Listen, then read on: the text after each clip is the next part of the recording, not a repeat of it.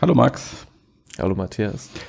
Und ein herzliches Hallo an all unsere Hörer und Hörerinnen zu einer neuen Folge Deep Minds, dem Podcast über künstliche Intelligenz und Wissenschaft. Heute ist unser Thema KI und Grafik, ein Thema, das mich persönlich auch sehr begeistert, regelmäßig interessiert und die Fortschritte in den letzten Jahren auch wirklich erstaunt. Wir haben uns eingeladen, den Thomas Müller, der an der ETH Zürich promoviert hat und unter anderem bei Disney an fotorealistischem Rendering gearbeitet hat. Heute ist Thomas Principal Research Scientist bei NVIDIA, wo er an der Schnittstelle von Lichttransportsimulationen wie Path Tracing und maschinellem Lernen arbeitet. Und wer unsere Seite regelmäßig liest, der weiß ja auch, dass NVIDIA gerade in diesem Bereich KI-Grafik sehr stark unterwegs ist und viele Angebote hat. Und äh, Thomas konnte zu diesem Thema einfach sehr, sehr viel sagen.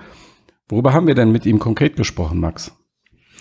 Ähm, ja, wir haben mit ihm unter anderem darüber gesprochen, was eigentlich Rendering genau ist, wie das ungefähr funktioniert zumindest, damit wir so auch alle ein bisschen verstehen, worüber wir eigentlich reden. Ja. Genau. Ähm, und ähm, dann haben wir uns angeschaut mit ihm, wo maschinelles Lernen eigentlich im Rendern oder in den Prozess halt eingreifen kann, wo das genau helfen kann und wie. Mhm. Haben da so ein paar Beispiele auch rausgegriffen von seinen Forschungen. Ähm, und wir haben dann auch über diese lustigen Nerves gesprochen, also diese kleinen neuronalen Netze, die 3D Inhalte aus 2D-Fotos speichern können. Und ein bisschen, weil das ein super interessantes Beispiel eigentlich für diese, für diesen äh, Shift so ein bisschen ist von, von KI in Grafik und halt dann aber auch über die Frage, wo, wofür kann man das eigentlich gebrauchen ähm, und wo sind da vielleicht noch viele Probleme zu sehen ähm, und dann auch im Allgemeinen noch so ein bisschen darüber, ähm, ob Neural Rendering eigentlich die Zukunft von Grafik ist oder ob es halt eher so vereinzelte Sachen ersetzen wird. Und dann noch über viele andere Sachen. Ja. Absolut. Weil er ein paar ja. lustige Projekte hat. Was findest du an Nurskin genau lustig? Ähm, der Name. Hugo de Ford. Okay, dann viel Spaß mit diesem Podcast. Viel Spaß.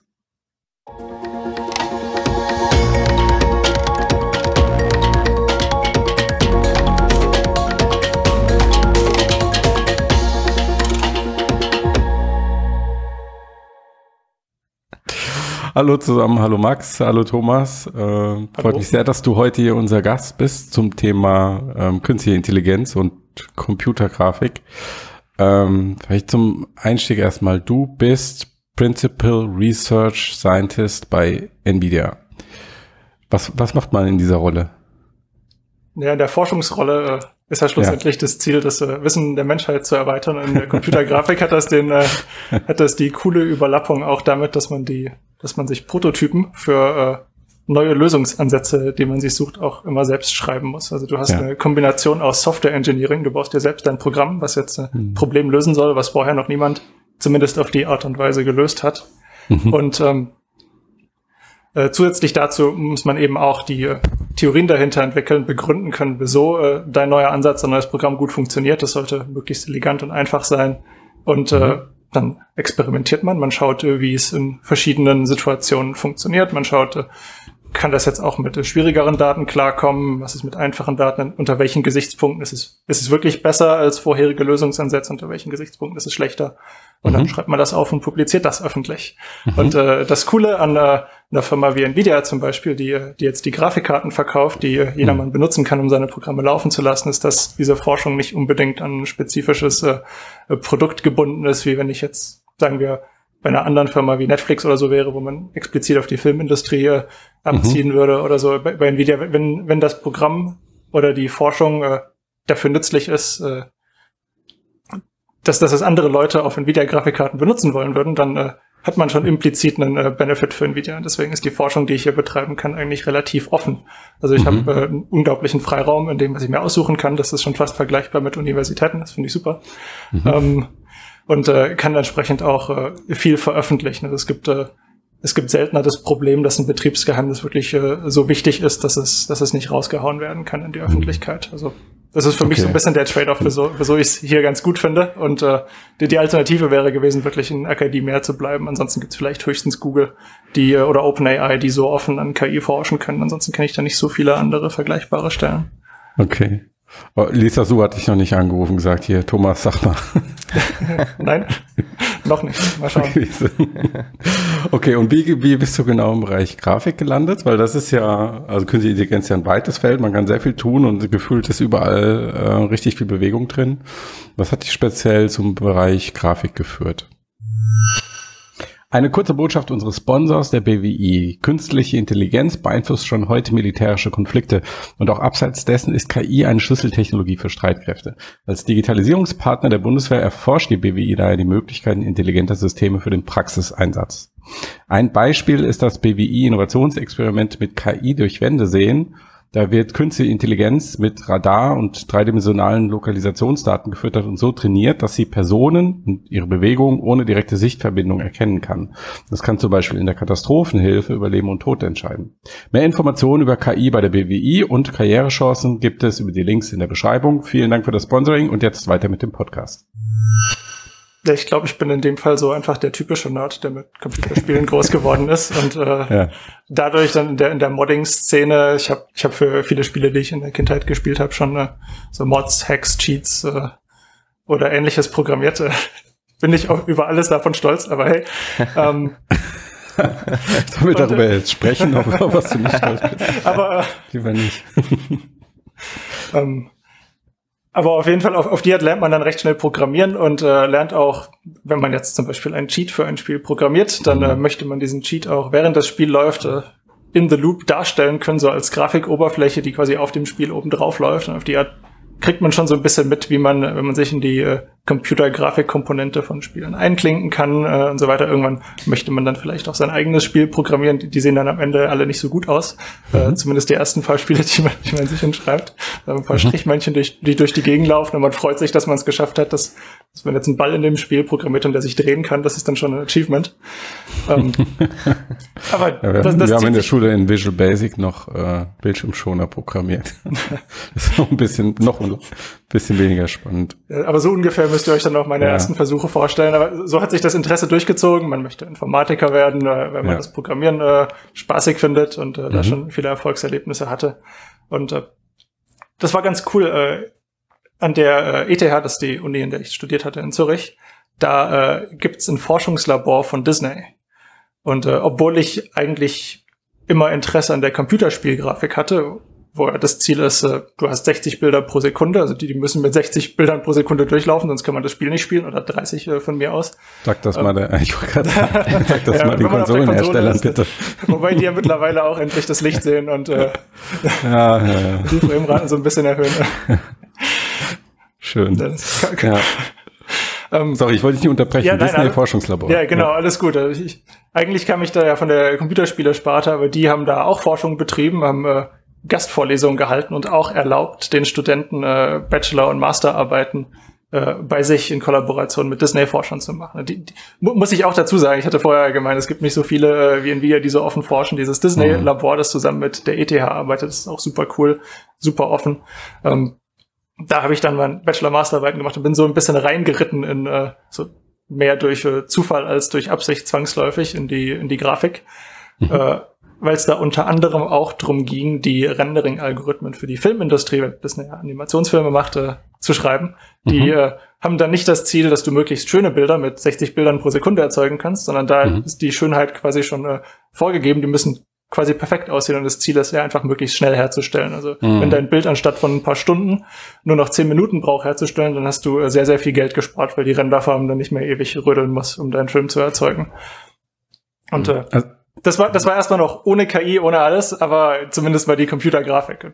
Es ist einfach, äh, diese Rendering-Algorithmen sind äh, welche der wenigen, ihr kennt ja alle Cinebench, wie dann neue Prozessoren und so weiter gebenchmarkt werden. Das ist einer der sehr wenigen Algorithmen, der super gut auf mehrere Kerne skaliert, weil diese Lichtsimulation, du kannst die parallel für jeden Pixel durchführen. Dann hast weil sie, solange du nicht mehr Prozessorkerne hast, als du Pixel hast, äh, kannst du die komplett auslasten. Und deswegen ist das immer so ein super Benchmark. Ähm, das heißt, das war eine sehr coole Mischung zwischen dieser Engineering Challenge, ich möchte einen möglichst optimierten, möglichst schnellen Algorithmus bauen, als auch, dass du coole visuelle Ergebnisse rauskriegst und selbst wenn du einen Fehler machst in deinem Programm, sieht das typischerweise sehr witzig aus und man kann dann schöne Bilder mit seinen Freunden teilen oder so. Hm. Also du bist zuerst in die Grafik gekommen und dann kam irgendwann Künstliche Intelligenz hinzu oder Machine Learning.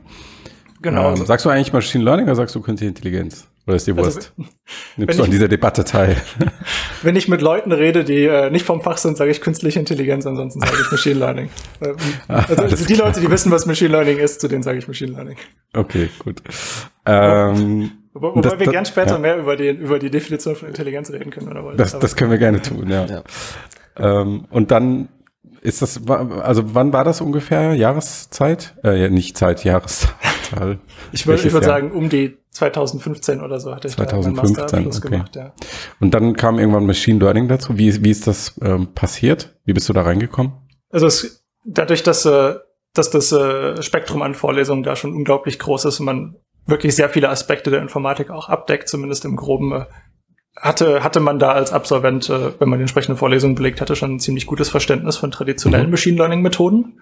Und äh, gerade um die Zeit haben dann neuronale Netzwerke angefangen, der große Trend zu werden. Also dann kamen die Deep Dreams von Google raus und äh, DeepMind hat angefangen mit AlphaGo und äh, mit ihren wirklich coolen Anwendungen zu, zu zeigen, dass die, diese neuronalen Netze jetzt plötzlich in neuer Level an KI quasi darstellen. Da existierende Methoden wie Support Vector Machines und so konnten zwar ein paar coole Sachen machen, mhm. aber äh, in der Praxis waren dann doch oft die klassischen Algorithmen das, was besser lief. Mhm. Äh, und da sah es so aus, als ob diese neuronalen Netzwerke jetzt doch ein paar von diesen klassischen Algorithmen ablösen könnten und äh, bessere Ergebnisse äh, erzielen können, als wir sie bisher hatten. Also plötzlich konnte man dann tatsächlich Bilder von Hunden und Katzen unterscheiden, was ja auch für den Laien ein bisschen komisch klingt. So, ja, wir forschen hier seit was weiß ich wie lange und jetzt können wir endlich ein Stoppschild erkennen oder sowas und merken, es ist kein Elefant. Gab es für dich da irgendwie sowas wie ein Aha-Moment, wo du ein Ergebnis oder ein Projekt gesehen hast, wo du gesagt hast, okay, wow, okay, das sieht auf einmal so viel besser aus, der Fortschritt ist so groß, dass sich in, dass sich so eine Landschaft in deinem Kopf gebildet hast und du hast gesehen, okay, da könnte das hingehen, so könnte sich das entwickeln? Also so konkret äh, muss ich leider sagen, äh, war dann meine Vision damals noch nicht so. Oh ja, es, jetzt jetzt okay. sehe ich meine nächsten fünf Jahre an Karriere. Ja. Nein, le leider nicht. Aber ähm, ja. aber einfach äh, einfach diese Projekte von DeepMind zu sehen, äh, AlphaGo. Wir können jetzt äh, also wenn man ein Problem lösen kann, das vorher unlösbar war und wo Leute wirklich jahrzehntelang äh, versucht haben, einen Algorithmus für zu schreiben und gescheitert mhm. sind, diesen Algorithmus zu schreiben, das das ist das, was mich, was mich wirklich daran bewegt hat. Und natürlich muss man auch dazu sagen, äh, als, äh, als Idealist äh, möchte man natürlich möglichst, äh, möglichst äh, viel Positives für die Menschheit bewirken. Und wenn man jetzt äh, die KI äh, zum Extrem treibt und von der Singularität redet und äh, was man alles an äh, Wohlstand schaffen kann, wenn es dann super gut funktioniert, ist dann auch immer sehr schön, sich damit äh, sein, äh, sein Lebensziel so einzureden und äh, das als Motivation zu nehmen. Ja, ich finde mal 144 äh, Bilder pro Sekunde für alle ist ja auch schon ein Fortschritt. Klar, selbstverständlich, sowas, sowas ist dann auch immer schön, aber ich. Äh, nicht, war nicht ironisch gemeint. Ja. ich, ich sehe das so ein bisschen eher als, äh, als die coole Anwendung am Ende. Also für mich ist, ja. für mich ist die Computergrafik äh, super cool, ein super toller Hobby, aber äh, es ist nicht, es ist sozusagen nicht das Endziel. Es ist aber super toll, die, so, so ein bisschen seinen Fortschritt zu benchmarken und zu schauen. Ich habe jetzt einen tollen neuen KI-Algorithmus entwickelt oder ML, wie auch immer. Mhm. Und äh, man kann jetzt schauen, gibt es irgendwelche konkreten Probleme, wo ich dieses, diesen generellen Algorithmus drauf anwenden kann, wo mhm. ich dann äh, die Leute davon mit begeistern kann. Und da ist die Computergrafik prädestiniert für. Man, man kann jetzt zum Beispiel auch äh, Ton nehmen. Ne, also äh, Google hatte auch sehr coole Paper, wo sie dann äh, äh, Speech Synthesis zum Beispiel machen konnten. Du hast den Text gegeben und das hat dir den Text ausgesprochen und äh, jeder, der mit äh, ja, mittlerweile ist Siri und Alexa und so weiter eigentlich ganz gut, aber früher so Text-to-Speech, das äh, war schon happig, war nicht sonderlich, sonderlich toll. Und ja. mit neuronalen Netzwerken hat man es dann eben schaffen können, wirklich sehr, sehr gut klingenden Ton zu erzeugen. Du hast es trainiert auf äh, ein paar Stunden äh, Ton von einer Person, jetzt zum Beispiel einen Voice-Actor, der ein Hörbuch aufgenommen hat. Und dann konnte man plötzlich diesen Voice Actor sagen lassen, was man will. Das ist ja komplett bahnbrechend. Andererseits ist natürlich auch schade für die Jobs. Äh, das ist im Allgemeinen so, so ein bisschen, so ein bisschen ein Paradox, weil wir, äh, wir schaffen es, äh, die ganze Arbeit wegzuautomatisieren, was ja eigentlich was super Tolles ist. Wir Menschen müssen diese Arbeit nicht mehr machen. Aber schlussendlich durch unsere Gesellschaft ist es dann was Negatives. Ähm, ja. Nicht, dass ich jetzt super gute Lösungen dafür hätte, aber so tangentialer Gedanke dafür. Ja. Ja, ja, also Menschen können ja dann auch effizienter arbeiten und es ist ja so das Standardargument, dann haben sie ja. mehr Zeit für ähm, die kreativen Sachen und so weiter. Aber klar, so ähm. wenn mehr Menschen ja. viel effizienter arbeiten, brauchst du wahrscheinlich insgesamt weniger Menschen, die arbeiten. Das, das, eben der, der Knackpunkt ist, glaube ich, das Problem ist, dass wir es als Gesellschaft dann nicht schaffen, den äh, Voice Actor, der die Trainingsdaten aufgenommen hat, so zu entlohnen, wie er entlohnt worden wäre, wenn er jetzt sein Leben lang äh, Hörbücher äh, aufgenommen hätte und die gleiche Produktivität erreicht hätte, wie äh, ja. das Modell, was auf ihm trainiert wurde. Mhm. Ja, so Ansätze gibt's ja, ne? aber ja, das mhm. ist schon ein Problem. Ähm, was mich interessieren würde, ist, ähm, wann war denn so für dich auch, wann fängt das denn dann auch für dich beruflich an, relevant zu werden? Also wann, wann fängt quasi, wann ist sozusagen das, die, wann fand die Osmose der Technologie von DeepMind Sachen quasi an, so in den Bereichen, in denen du arbeitest? Das, äh, die, die, die erste, okay, ich hatte äh, diese Masterarbeit eben geschrieben mit Disney, die ging mhm. über Rendering und da war noch nicht viel Machine Learning mit drin. Was aber mit drin war, war, äh, dass man sich gewisse Komponenten von dem Rendering-Algorithmus anschaut und sie versucht in der Vorberechnung äh, schon mal auszurechnen, so dass man die Ergebnisse einfach äh, abrufen kann, wenn man sie tatsächlich zur Bilderzeugung braucht. Das, das klingt jetzt vielleicht ein bisschen abstrakt, um es äh, konkreter darzustellen. Stell dir vor, du hast jetzt äh, eine Landschaft aus äh, ganz vielen Sandkörnern, also eine Dünenlandschaft oder, oder sowas, eine Wüste. Und äh, du möchtest jetzt ein Bild davon rendern. Und äh, um, um diese Landschaft zu modellieren, hast du einen Sandkorn oder zehn Sandkörner modelliert und du hast davon ein paar Milliarden, die du prozedural instanzierst äh, über den Boden hinweg. Und du könntest jetzt, wenn du deinen Rendering-Algorithmus durchführst, jedes einzelne von diesen Sandkörnern äh, separat rendern in dein Bild rein, das die traditionellen Algorithmen machen würden. Oder äh, wenn du eben ein bisschen schlauer bist, dann nimmst du dir ein so ein Sandkorn in Isolation, schaust, wie das Licht äh, von allen möglichen Richtungen mit diesem Sandkorn interagieren könnte, äh, merkst dir das, äh, speicherst das quasi in einer gelernten Funktion und äh, du rufst die dann immer nur ab, wenn du äh, schlussendlich ein Bild von diesen ganz vielen Sandkörnern von der Wüste erzeugen willst. Nimm du einfach, oh, ich habe gerade einen Sandkorn getroffen, äh, merkst, und dann sagst ich habe vorher schon mal berechnet, wie das Licht mit diesem Sandkorn interagieren müsste. Ich rufe einfach diese Vorberechnung ab, anstatt jetzt nochmal neu einen Lichtpfad, mhm. der hin und her springt, in diesem Sandkorn zu simulieren. Und äh, der Grund, wieso ich äh, überhaupt jetzt so tief da reingehe, ist, äh, die, die, das nennt sich äh, Funktionenapproximation. Ne? Und äh, also wir haben eine Funktion, nämlich äh, das Aussehen von einem Sandkorn als Funktion von der Richtung, aus welcher das Licht kommt und äh, was für eine Farbe dieses Licht hat. Und die versuchen wir zu approximieren, indem wir das in eine Tabelle reinschreiben in einer Vorberechnung oder so. Und wenn man sich eigentlich mal überlegt, was Machine Learning ist, es ist nichts anderes als Funktionenapproximation, nur dass wir das nicht in eine Tabelle reinschreiben oder als äh, klassische Datenstrukturen darstellen, diese Funktion, sondern wir stellen diese Funktion dar äh, aus äh, Schichten von Neuronen, die alle miteinander verbunden sind. Und dann propagieren wir unseren Input dadurch und das Output ist dann äh, die Funktion, die wir approximieren wollen. Also auf eine gewisse Art und Weise äh, ist Machine Learning nichts anderes als das. Das heißt, der nächste logische Schritt an dieser Situation war einfach zu sagen, wir nehmen einfach unsere klassischen Datenstrukturen, mit dem wir mit dem wir gewisse Komponenten unseres Rendering-Problems äh, approximieren und ersetzen die mit neuronalen Netzwerken. Und da gibt's äh, ganz viele äh, interessante Stellen im Rendering-Algorithmus, die man mit äh, approximierten Funktionen ersetzen kann, wo bislang die Qualität dieser Approximation einfach nicht gut genug war, äh, wo man sich denken kann, hm, mit neuronalen Netzwerken oder anderen ML-Methoden könnte die Qualität gut genug werden, dass es sich tatsächlich lohnt in einem Rendering-Algorithmus.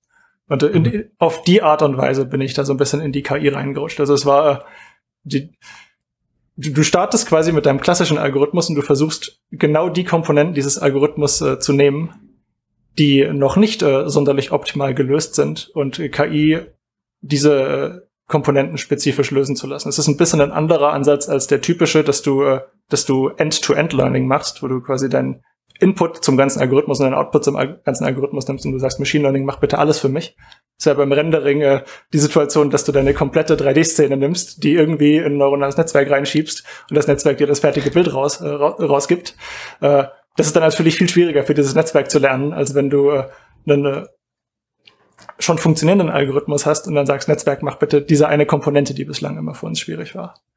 Mhm. Und das ist natürlich ein Spektrum, dass man, äh, also man kann äh, alle möglichen äh, verschiedenen Trade-offs äh, davon ausprobieren und schauen, welcher am Ende am besten funktioniert. Wenn wir, wenn wir annehmen, wir haben jetzt Leute hier im, im, Publikum, die sich noch gar nicht so mit Grafik und Rendering und so weiter beschäftigt haben und sich damit auskennen, und die fragen sich jetzt vielleicht, okay, warum fängt man denn überhaupt an oder denkt darüber nach, Machine Learning Techniken für Grafikpipelines oder in die Grafikberechnung mit reinzunehmen? Wo ist da das große Potenzial? Was ist anders als früher, wie man normalerweise Grafik berechnet? Ähm, warum beschäftigt sich so ein Unternehmen wie Nvidia damit? Es macht, es ergibt vielleicht Sinn, wenn ich äh, anfange, ja. was die Komponenten von so einem Rendering-Algorithmus sind und äh, wie genau. die sich zusammensetzen, was es, was es vielleicht typischerweise äh, für Algorithmen gibt. Mhm. Und äh, das macht, äh, darauf basierend kann ich es dann vielleicht noch mal ein bisschen, äh, ein bisschen klarer mhm. erklären. Nämlich, äh, wenn du jetzt äh, ein Bild von der Szene erzeugen willst, also das Rendering-Problem, mhm. das klassische, dann äh, mhm. gibt es äh, viele verschiedene Ansätze. Man kann eigentlich beliebig tief äh, reingehen in die Bildformation. Da gibt es zum Beispiel den Aspekt, dass, äh, dass äh, verschiedene Farben von Menschen äh, unterschiedlich wahrgenommen werden. Also gibt es mhm. äh, die, die Farbwissenschaft, dann gibt es äh, die Frage, Licht breitet sich eigentlich als elektromagnetische Welle aus. Also zu welchem Grad wollen wir das simulieren in unserem Computerprogramm? Äh, hm. Die Antwort darauf ist äh, gar nicht, weil die Wellen so klein sind, dass, äh, dass man effektiv äh, die Bewegungen von Photonen, die einzelnen Teilchen, aus denen Licht besteht, als äh, Strahlen darstellen kann. Ähm, und äh, so ein Rendering-Algorithmus versucht dann äh, die Welt, also oder Licht, wie es mit der Welt interagiert, äh, auf äh, gerade dem richtigen Level an Detail zu simulieren, dass man nicht erkennen kann, dass es eine Simulation ist als Mensch, aber so dass man auch äh, nicht zu viel Berechnung äh, reinstecken muss, um äh, einfach viel zu lange zu brauchen. Und wenn du dir anschaust, wie viele Photonen eigentlich in der echten Welt umherspringen, das sind äh, viele Größenordnungen mehr, als du auf einem Computer jemals realistisch simulieren könntest. Also Moore's Law ist zwar schön, aber da bräuchten wir noch ein paar mehr Jahr, Jahrzehnte, vielleicht sogar Jahrhunderte von Moore's Law, um auch nur in die, in die Richtung zu kommen. Ähm, genau. Und äh, es haben sich mehrere Algorithmen äh, herausgebildet, um äh, Rendering zu äh, durchzuführen. Aber schlussendlich basieren die alle auf dieser äh, auf diesem Prinzip der geometrischen Optik, nämlich dass sich Licht in geraden Linien fort äh, äh, ausbreitet. Also man, wenn du wenn du äh, wenn du dir Licht in der echten Welt vorstellst, dann kommt einem das wie so eine kontinuierliche Sache vor. Ne? Also die Sonne strahlt in alle Richtungen und deine, deine Lampen strahlen in alle Richtungen. Aber in Wahrheit besteht äh, dieses Licht aus ganz vielen einzelnen Lichtstrahlen. Nur so viele, dass, äh, dass die Diskretheit der, der einzelnen Strahlen so ein bisschen verloren geht. Unsere Augen kriegen einfach aber Milliarden von diesen Lichtstrahlen ab, einzelnen Photonen, sodass es wie ein kontinuierliches Bild aussieht. Und äh, was der Computer macht, ist, der simuliert ganz viele von diesen Lichtstrahlen, nimmt den Durchschnitt davon um das gleiche Ergebnis zu erzielen. Äh, sorry, Matthias, du wolltest was sagen. Nee, ich wollte nur mal, also habe ich das richtig verstanden, dass ähm, im Endeffekt Grafik, also wie man es klassisch äh, gemacht hat, sind dann Menschen, die sich überlegt haben, wie Lichtfeld berechnet wird und dazu einen Algorithmus geschrieben haben.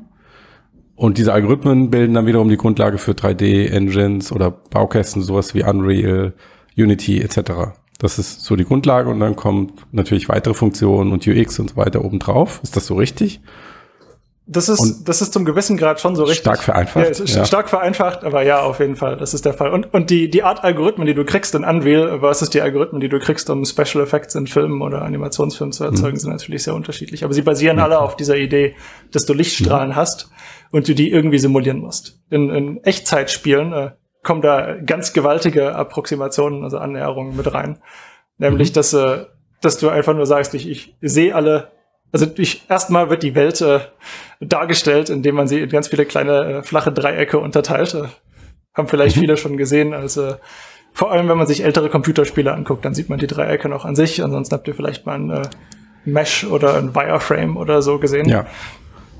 Und ähm, dann gibt's äh, das erste Problem, wenn man jetzt äh, rausfinden will, wo ein Lichtstrahl mit so einem äh, Dreieck, so, so ein Dreieck trifft oder ein Objekt trifft. Das erste Problem ist überhaupt mathematische rauszufinden, wo diese zwei äh, Formen sich schneiden. Und viele von euch haben vielleicht in der Schule schon mal äh, per Hand äh, den Schnittpunkt zwischen einer Linie und einem Dreieck berechnet. Das, äh, das, bestimmt, das ist ja so eine Standardaufgabe. genau, so bestimmt erinnere ich mich nicht mehr dran. Ja, also so Standard äh, äh, was, was man in der ja. Schule manchmal hat. Ähm, und das ist dann quasi auf die Spitze gebracht. In Com Computerspielen beispielsweise nimmt man einen Algorithmus namens Rasterisierung, da hat man eine Kamera schon vorgegeben und dieser Algorithmus, der geht wirklich, schaut sich jedes einzelne Dreieck an, was in deiner 3D-Szene ist. Ähm, und äh, projiziert dieses Dreieck auf die Bildfläche der Kamera und schaut, mit welchen Pixeln dieses Dreieck sich überschneidet. Also es ist gar nicht eine Liniendreiecküberschneidung, wie ich jetzt gerade von Lichtstrahlen geredet habe, sondern das ist, äh, das ist projiziert einfach die Dreiecke auf das Pixelraster. Und das kann man in einer Hardware, äh, wie jetzt einer Grafikkarte, unglaublich schnell implementieren, weil äh, jedes einzelne Dreieck äh, oder äh, parallel äh, bearbeitet werden kann und jeder einzelne Pixel äh, parallel bearbeitet werden kann. Und das bildet eigentlich auch immer noch den grundlegenden Baustein von Realtime-Grafik, weil, weil also das so Prinzip, von das Prinzip von Computergrafik und das kam wahrscheinlich dann erst im 3D-Zeitalter und davor war das alles noch ein bisschen anders, ne?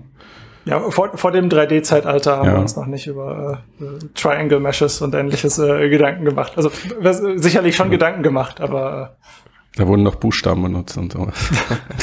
ich meine, ich meine 2D, 2D-Oberflächen hatten wir ja auch immer noch in modernen Spielen. Genau, aber in alten, in den Spielen ja. davor, da waren halt die Hintergründe gezeichnet und ähnliches. Aber ich, okay. ich glaube, ich glaube, Computergrafik äh, hat eigentlich schon recht früh mit 3D angefangen. Äh, also wenn man mhm. sich die, die ganze, die, die, die ganz alten Projekte anguckt, da hat, hat man durchaus auch schon äh, diese Projektion gehabt von 3D-Objekten auf 2D-Oberflächen. Zum Beispiel auf, äh, auf diesen alten Oszilloskop-Bildschirmen, wo man noch gar nicht wirklich Pixel hatte, sondern wo einfach dann die Linien, die jetzt ein Würfel, der sich in 3D drehen würde, aufgezeichnet sehen würde. Hm.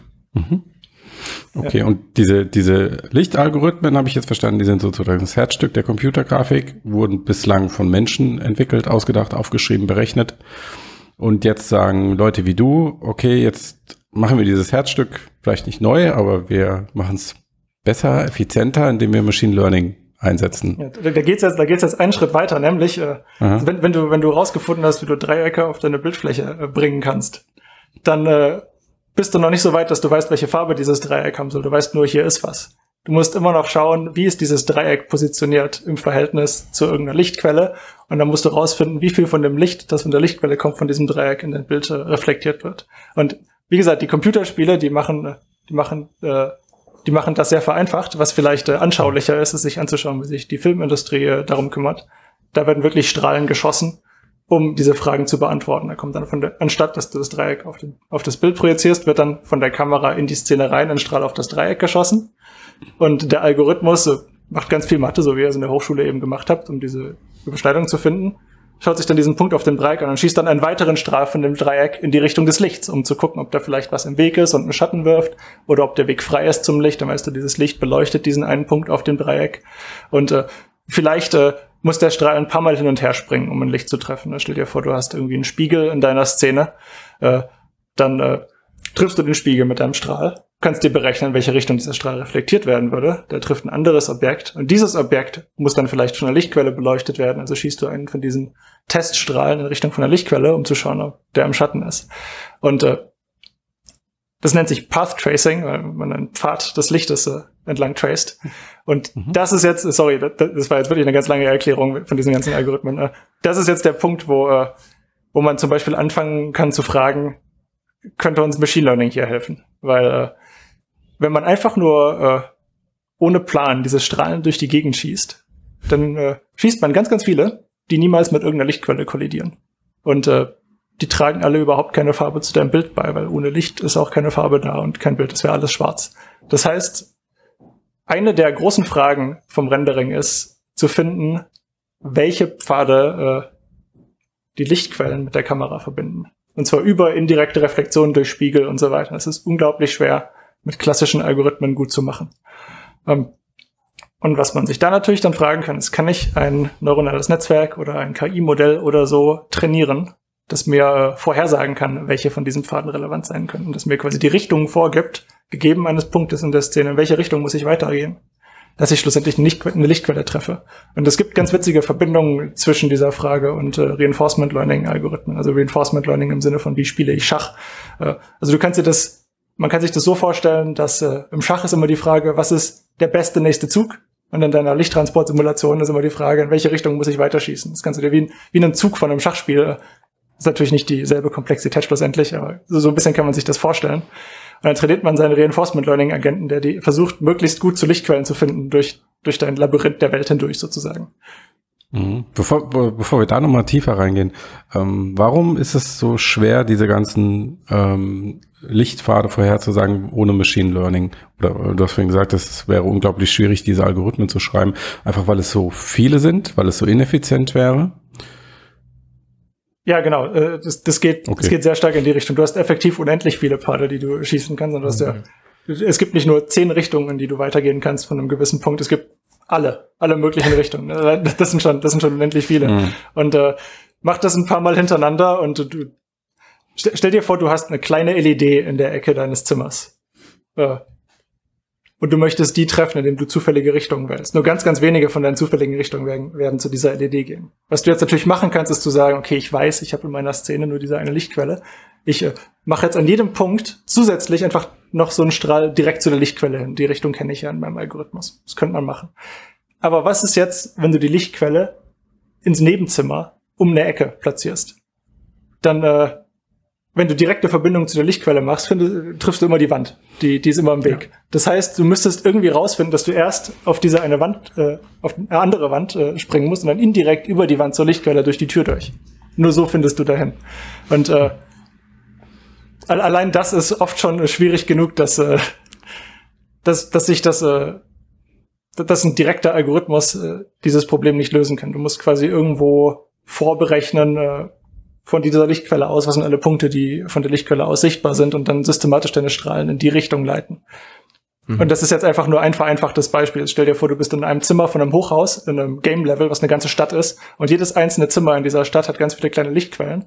Aber du musst irgendwie rausfinden, ich bin gerade in diesem Raum hier und nur die Lichtquellen in der Nähe von meinem Raum sind relevant. Also äh, man kann sicherlich äh, tricksen, indem man als Game Developer äh, die Welt dann bewusst in Räume unterteilt. Aber idealerweise wird man äh, dem Algorithmus einfach eine Welt aus Dreiecken geben und Lichtquellen und sagen so, mach mal, gib mir bitte ein tolles Bild, ohne dass mein Programmierer jetzt ganz viele Verhaltensweisen hardcoden muss oder so. Und da ist Machine Learning super prädestiniert für das, für einen quasi zu machen. Ähm, eine mhm. Frage, die ich noch hätte. Ähm, ist halt nicht, also oder die stellt sich wahrscheinlich nicht nur mir, ist dann die Frage, warum man sozusagen eigentlich diesen Weg geht. Ähm, also wenn man sich damit überhaupt nicht auseinandersetzt, würde man wahrscheinlich eher denken, warum mache ich nicht, gehe ich nicht mit diesen Strahlen vom Licht aus, statt von der Kamera. Vielleicht kannst du dazu was sagen.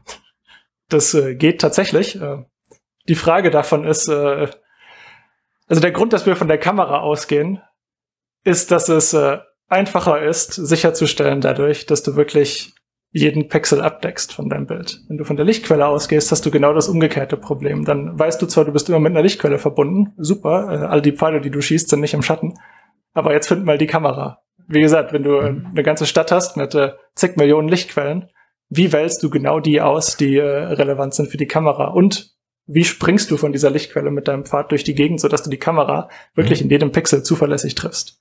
Und was die Sache erschwert, ist, äh, wenn, wenn du das jetzt in Echtzeitspielen anwenden willst. Ne? Nvidia und auch andere Hersteller versuchen jetzt Raytracing in die Computerspiele reinzukriegen, weil die, die Beleuchtung, die du damit berechnest, einfach viel realistischer ist. Ähm, du hast vielleicht ein Budget von einem Strahl, vielleicht zwei Strahlen pro Pixel in deinen 60 Frames pro Sekunde. Also du kannst nicht mehr schießen, du kannst dir nicht leisten, 100 100 Strahlen pro Pixel zu verschießen, um einen zu finden, der ihn trifft. Deswegen geht man, geht man typischerweise von der Kamera aus. Also du, du, hast total recht, ja. Also eigentlich ist ja das Pro äh, Problem der Lichtausbreitung, dass das Licht von den Lichtquellen aus äh, sich ausbreitet. Und es ist schon eine äh, Vereinfachung äh, und eine Verschnellerung des Algorithmus, dass man stattdessen von der Kamera aus mhm. die Lichtquellen okay. sucht. Um, ähm, und du hast eben von Path Tracing gesprochen und jetzt von Raytracing. Gibt, was gibt es da für, gibt es da einen Unterschied? Das ist, ist Raytracing nur Unterform von Path Tracing oder? Ja, ich, ich, ich würde Raytracing als äh, einen Spezialfall äh, bezeichnen. Äh. Mhm. Raytracing äh, ist für mich, wenn du die Überschneidung zwischen Strahlen und Oberflächen finden, finden willst als Teil von deinem Algorithmus. Und Path Tracing ist äh, eine Verwendung von Raytracing immer wieder, immer wieder, bis du einen kompletten Path ver von deinem Lichtstrahl gebaut hast. Aber Raytracing wäre zum Beispiel schon, wenn du einfach nur sagst, äh, ich versuche Spiegelreflexionen mit, äh, mit einem Strahl äh, darzustellen. Das ist was, wo Rasterisierung typischerweise nicht sehr gut funktioniert, wenn dein Spiegel eine Wölbung hat. Also wenn du zum Beispiel ein Auto hast in einem Computerspiel und die Reflexionen davon darauf verzerrt aussehen sollten, das ist was, wo klassische äh, Game Engines äh, echt Probleme mit haben. Das ist nicht so einfach äh, zu machen. Man, man kann rumtricksen, aber wenn man diese äh, gewölbten Reflexionen gut darstellen will, braucht man effektiv Raytracing. Und das wäre dann noch nicht Path Tracing, weil du einfach deinen klassischen Rasterisierung-Algorithmus benutzt für die Kamera. Alle Dreiecke werden die Bildfläche projiziert. Aber dann machst du einfach zusätzlich ein paar von diesen Strahlen auf den Dreiecken, die gerade ein reflektives Objekt sind. Das wäre dann nur Raytracing. Okay. Kannst du eigentlich noch Computerspiele spielen, ohne zu überlegen, ob jetzt der Lichtstrahl gerade richtig berechnet wird oder ob der Schatten wirklich so äh, an der richtigen Stelle sitzt? Kannst du das, wenn du privat äh, spielst, kannst du das ausstellen? Mhm. Man merkt es natürlich schon, aber in der, in ja. der Regel tatsächlich ja, weil äh, so, so, so viele Limitationen diese äh, Game Engines auch haben. Es ist unglaublich, ja wie gut äh, moderne Spiele damit umgehen und klarkommen und äh, wie gut die, die Künstler mit diesen Limitierungen arbeiten können. Also ich, ich, muss sagen, ich bin unglaublich begeistert von vielen von den neuen Spielen, die rauskommen, weil die einfach unglaublich toll aussehen und ich frage mich dann, ich frage mich dann aber wirklich häufig, wie zur Hölle haben die das jetzt hingekriegt innerhalb von 60 Frames pro Sekunde, wow. aber, aber eine Sache, die, die super interessant ist, ist, äh, nachdem ich damit angefangen habe, was, was ja wirklich jetzt auch, äh, keine Ahnung, fünf Jahre, sechs, sieben Jahre her ist, äh, also gar, gar nicht so lange äh, im Vergleich zu meiner, meiner Gaming-Zeit oder so, ist äh, in der echten Welt sieht man total häufig interessante Lichteffekte und äh, ich habe das Gefühl, die kann ich mittlerweile sehr viel mehr wertschätzen, die fallen mir viel mehr auf. Ne? Wenn du, wenn du, wenn du eine Wolke hast und sich dann, äh, mhm. es gibt manchmal so kleine Mini-Regenbögen, die, die quasi kleine Kreise ziehen, die, die siehst du, wenn du vom Flugzeug aus äh, von oben auf eine Wolke guckst und du quasi die Sonne in deinem Rücken hast. Oder du siehst dieses Silver Lining, so, so, so ein helles Leuchten am Rand der Wolke entlang. Wenn du tatsächlich dann äh, weißt, wieso diese Phänomene zustande kommen, weil, weil du halt einfach damit gearbeitet hast, äh, in dem Fall hängt es damit zusammen, dass Licht einfach mit kleinen Wassertröpfchen auf gewisse Arten und Weisen reagiert. Und das dann tatsächlich in echt siehst, dann denkst du dir, oh wow, sieht total cool aus. Und dann hast du plötzlich 30 Bilder von Wolken auf deinem Handy und alle Leute, die, denen du deine Bilderkollektion zeigst, äh, zeigst halten dich für verrückt. Ähm, oder du, du hast Milchschaum auf deinem Kaffee und schaust dir, schaust dir im Detail an, äh, wie jetzt die kleinen Blubberbläschen von der Milch äh, äh, aussehen. Oder wenn, wenn, wenn man ein leeres Glas Wasser oder meinetwegen ein volles Glas Wasser auf dem Tisch hat im starken Sonnenlicht bildet das so ganz coole äh, Beleuchtungspatterns auf dem Tisch ab, Kaustiken. Also ganz, ganz viele Beispiele. Ich, kann, ich könnte stundenlang davon weiterreden. Ist ja schon deine, deine Arbeit begleitet dich im Alltag. auf jeden Fall. Äh. Und, und in Filmen. Wenn man im Kino ist und äh, gut, Special Effects in Realfilmen, die, ganz ehrlich, wenn, wenn, man merkt, dass es ein Special Effect ist, ist er nicht gut gemacht. Deswegen, das, das fällt mir nicht so auf. Aber wenn ich mir Animationsfilme angucke, äh, zum Beispiel eben die von Disney Animation, dann bin ich schon auch sehr oft gebaut und äh, achte drauf, wie, wie, wie cool sie jetzt hier das Fell in Zootopia zum Beispiel hingekriegt haben oder so. Geht's dann auch hinterher und suchst nach irgendwelchen Papern oder so, ob das beschrieben wurde, ob du kann, ob wieder herausfinden könntest, welche Tricks die verwendet haben, welche Pipeline dahinter war und so? Äh, manchmal tatsächlich schon, aber, aber meistens nicht. Meistens ist es, ist es dann einfach nur so ein, ich freue mich drüber, find's Genießen, cool und, ja und die Paper, die ich lese, ja. die kommen halt organisch zustande durch Konferenzen. Ja. Also meistens habe ich dann schon ein bisschen Hintergrund und kann mir kann mir so ein paar plausible Hyp Hypothesen äh, darüber ausmalen, was sie jetzt genau gemacht haben. Und das, äh, äh, ja. Hast du, hast du so ein Spiel im Kopf ähm, oder eine Anwendung, oder, wo du sagst, okay, da hatte ich das, äh, die, die, das Lighting besonders beeindruckt oder wo du sagst, okay, das war echt ein Benchmark, der hat für Jahre gehalten? Ich weiß so, in meiner Hochvideospielzeit war es immer Splinter Cell, das so rausgehoben wurde für mega tolle Lichteffekte. Ja, ich bin gerade, ich bin gerade im Überlegen. So. In, in, meiner Gaming-Zeit war ich da tatsächlich, oder auch die Spiele, die ich aktiv gespielt habe, sind gar nicht unbedingt die, die die, die, die schönsten Beleuchtungen haben. Also tatsächlich ja. eher weniger. Ich hatte, ich habe natürlich Crisis jetzt in, äh, in Erinnerung, weil das damals ja. so, äh, so groß eingeschlagen ist, also noch in der Schulzeit damals. Also es, es, da hatte ich nicht die, die ja, ja. Kon konnte ich das doch nicht äh, richtig äh, wertschätzen und begutachten. Aber die Meme, dass äh, ob jetzt Crisis laufen lassen kann, der neue Computer, die, die hat überlebt. okay, wenn wir vielleicht nochmal zurückgehen zu diesem, zu diesem Lichtthema oder der Herausforderung, das richtig zu berechnen. Ähm, also wir haben jetzt darüber gesprochen, was die Herausforderung ist. Wie genau hilft denn jetzt Machine Learning, das besser zu machen? Genau, also da, da eben die, die Frage, in welche Richtung soll man die Pfade schießen? Und äh, mhm. wenn wenn man zu wenig Pfade schießt oder wenn die mhm. Richtungen nicht äh, geschickt gewählt sind, dann hat man am Ende Rauschen in seinem Bild. Und äh, ich habe jetzt leider kein Bild hier, äh, wo, wo, ich, wo ich das äh, kurz demonstrieren könnte, aber wenn ihr mal versucht habt, eure Kameras, äh, Handykameras von mir aus, in der Dunkelheit zu benutzen, dann habt ihr auch so ein Rauschen im Bild. Ne? Mhm. Ähm, und dieses Rauschen ist tatsächlich dasselbe Rauschen, wie das, das ihr äh, in einem Rendering-Algorithmus sehen würdet, wenn ihr zu wenig von diesen Lichtpfaden simuliert. Nämlich, äh, ja, das nämlich sind ja. da so wenige Photonen unterwegs. Ne? Also ich meine, unsere Sicht funktioniert logarithmisch. Wenn es wirklich dunkel ist, dann, dann hat die echte Welt auch gar nicht so viele Photonen, die sie simulieren. Und dann äh, fängt diese Kontinuität des Lichts an, ein bisschen kaputt zu gehen, weil die Kamerasensoren auch, äh, ja, jeder Pixel muss eine gewisse Menge Photonen kriegen, sonst äh, fluktuiert halt die Menge an Licht, die er sieht über die Zeit und das ist das Rauschen, das ihr seht. Und die Sensoren sind natürlich auch nicht perfekt, also die erkennen dann vielleicht jedes jedes, jedes zehnte Photon oder so, aber die sind schon echt gut da drin, viel, viele zu erkennen, wenn auch welche sie treffen. Um, ähm, anyway, der, das Ziel ist da, das Ziel ist das, äh, wenn du die Verteilung der Lichtstrahlen besser wählst, wenn du systematisch nur die Trays, die am Ende mit Lichtquellen zusammengehen und relevant sind fürs Bild, dann brauchst du viel, viel weniger von denen, um ein rauschfreies, gutes Bild zu kriegen. Äh, zu dem Punkt, wo wenn du die, das klingt jetzt vielleicht ein bisschen paradox, aber wenn du die perfekte Verteilung findest, es gibt eine perfekte Verteilung, in Anführungszeichen, kann man mathematisch definieren, dann musst du einen einzigen Strahl simulieren und dein Bild sieht sofort perfekt aus.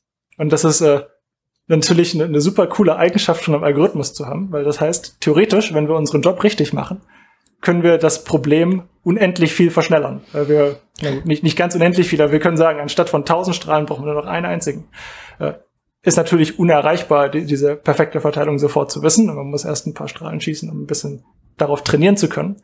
Aber du kannst KI benutzen, um diesem Ziel näher zu kommen. Und es ist dann teilweise wirklich äh, lohnenswert, so eine KI zu benutzen, selbst wenn sie sehr langsam ist, wenn sie dir entsprechend die richtigen Strahlen raussucht. Selbst wenn, die, wenn am Ende dein dein Algorithmus ganz viel Zeit darin äh, verbringt, die KI zu fragen, wo geht's weiter?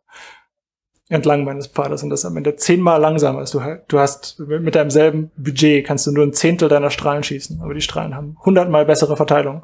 Dann lohnt sich das, weil insgesamt der Speed-Up ein Faktor 10 ist. Mhm. Also es war, glaube ich, auch eins so der Dinge, äh, über die ich auf dich aufmerksam geworden bin. Ich habe leider den Titel des Papers vergessen, aber da ging es, glaube ich, genau um dieses, auch um bei Path Tracing durch Machine Learning diese Pfade vorherzusagen. Und ähm, da erinnere ich mich auch, dass sozusagen in den, in den Beispielen, die ihr gezeigt habt, auch noch so ein Rauschen dann vorhanden war im Vergleich zu dem, äh, wie es aussehen könnte, sozusagen. Ähm, aber dass ihr teilweise doch dann auch durch noch, ich weiß nicht genau, was ihr noch gemacht habt, es ein Filter war oder noch so ein Rauschen eingefügt habt oder ähm, dass ihr dann das wirklich sehr, sehr nah an dem aussah, wie es aussieht, wenn man es komplett berechnet. Und dass ihr auch wirklich erhebliche Geschwindigkeitszuwachs hattet bei der Berechnung. Mhm.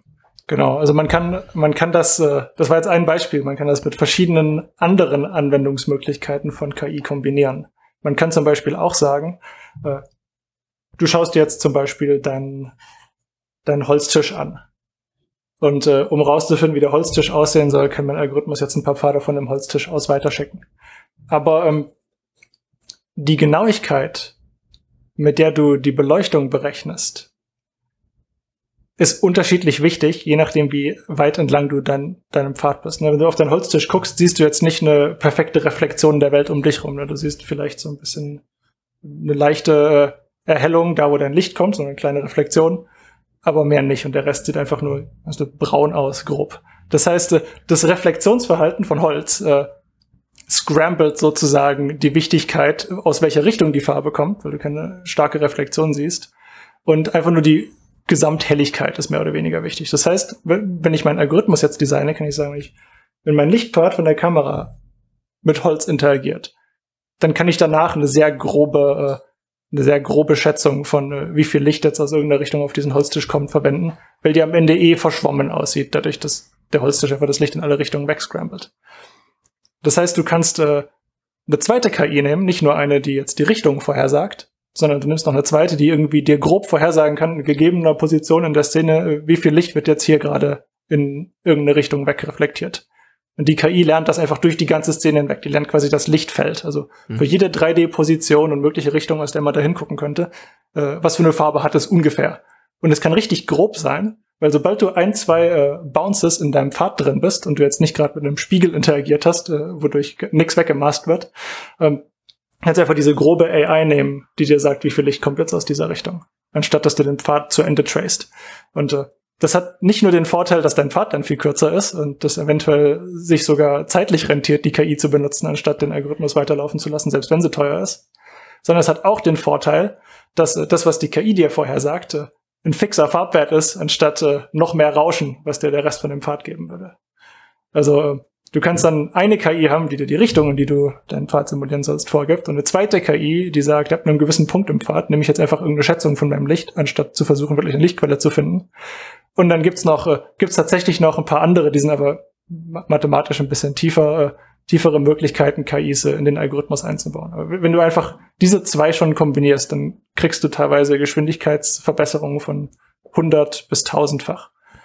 Also es kann sich richtig, richtig lohnen, das zu machen. Die 100 bis 1000-fach sind dann aber im Vergleich zu einem äh, Offline-Path-Tracer, also sowas, was du für fotorealistische Bilder in der Filmindustrie oder sowas benutzen würdest, das ist jetzt nicht 100 bis 1000 mal schneller im Vergleich zu deinem typischen Unreal Engine Spiel. Also die, die sind schon so schnell, da, du wirst nicht unbedingt schneller als die, du kannst Path Tracing, aber mit diesem Geschwindigkeitsboost eventuell benutzen, um bessere Qualität zu kriegen als Unreal bei gleicher mhm. Geschwindigkeit. Also erleichtert das auch die Entwicklung? Das ist erleichtert für die Level-Designer unglaublich, äh, unglaublich mhm. die Entwicklung von den Spielen, weil äh, weil ich, ich hatte vorher erwähnt, dass du eben dieses Problem hast, Lichtquellen zu finden, wenn du in einem Raum bist von ganz vielen und, und so weiter. Äh, das ist eine Sache, die oder ein Beispiel für eine Sache, die oft wirklich gemacht werden muss von Level-Designern. Also die, die Künstler müssen dann nicht nur das Haus designen und das Bett und den Spieler und alles, sondern die müssen auch äh, künstliche äh, Unterteilung des Levels definieren, wo sind jetzt die Lichtquellen, an welcher Stelle sollen welche Lichtquellen äh, vom Rendering-Algorithmus genommen werden, einfach um dem Rendering-Algorithmus zu vereinfachen, das Bild zu erzeugen. Ansonsten funktioniert das nicht. Und das ist ein unglaublicher Overhead für die Künstler, äh, die das Spiel entwickeln. Einer der anderen Aspekte ist eben diese, diese indirekte Beleuchtung vom Holztisch, die ich vorher genannt hatte. Da, äh, das, äh, das wird oft ohne neuronale Netzwerke in Computerspielen gemacht, und zwar in einer Vorberechnung die Computerspiele nehmen sich alles, was sich nicht bewegen soll, ne, weil alles, was sich bewegt, hat natürlich variierende indirekte Beleuchtung, aber, alles, was statisch ist, was sich nie bewegt, das kannst du einmal im Voraus vorberechnen, äh, dauert dann vielleicht äh, ein paar Minuten und dann schreibst du dir eine ganz große Tabelle rein, an welcher Stelle von der Szene wie viel von dieser indirekten Beleuchtung jetzt rausgehen soll. Das nennt sich Light Baking und äh, mhm. das ist auch einer der, äh, der, der großen äh, der großen Zeitkiller für Künstler, dass die immer, wann auch immer sie irgendwas verschieben in ihren Levels und Levels neu designen müssen, dann diesen Baking-Algorithmus neu laufen lassen müssen. Und der hat einfach eine ganz, ganz grobe Auflösung, ist sehr inakkurat. Das heißt, wenn du den ein bisschen falsch platzierst, dann hast du plötzlich Licht vom Nachbarraum, was durch die zu dünne Wand durch diesen groben Baking-Algorithmus plötzlich in deinen jetzigen Raum reinliegt. Äh, das willst du natürlich auch nicht. Das heißt, oft muss man dann ganz viel rumfiddeln und äh, rumtweaken. Das, das sieht man als Spieler natürlich nicht. Am Ende sieht super cool aus. Aber diese ganze Rumtrickserei, es ist äh, es kostet die Studios natürlich auch unglaublich viel Geld, den äh, Künstlern äh, die Zeit zu bezahlen, die sie da reinstecken, anstatt einfach nur neue coole Sachen zu bauen. Also in der Hinsicht ja. ist, ist das wahrscheinlich sogar ein größerer oder mindestens genauso großer Selling Point, wie zu sagen, die Spieler kriegen schönere Grafik, sondern die Künstler werden auch befreit, wirklich das tun zu können, äh, was sie wollen und nicht äh, etliche Stunden vor dem Rechner sitzen zu müssen und zu warten, bis ihr Baking Pass durch ist.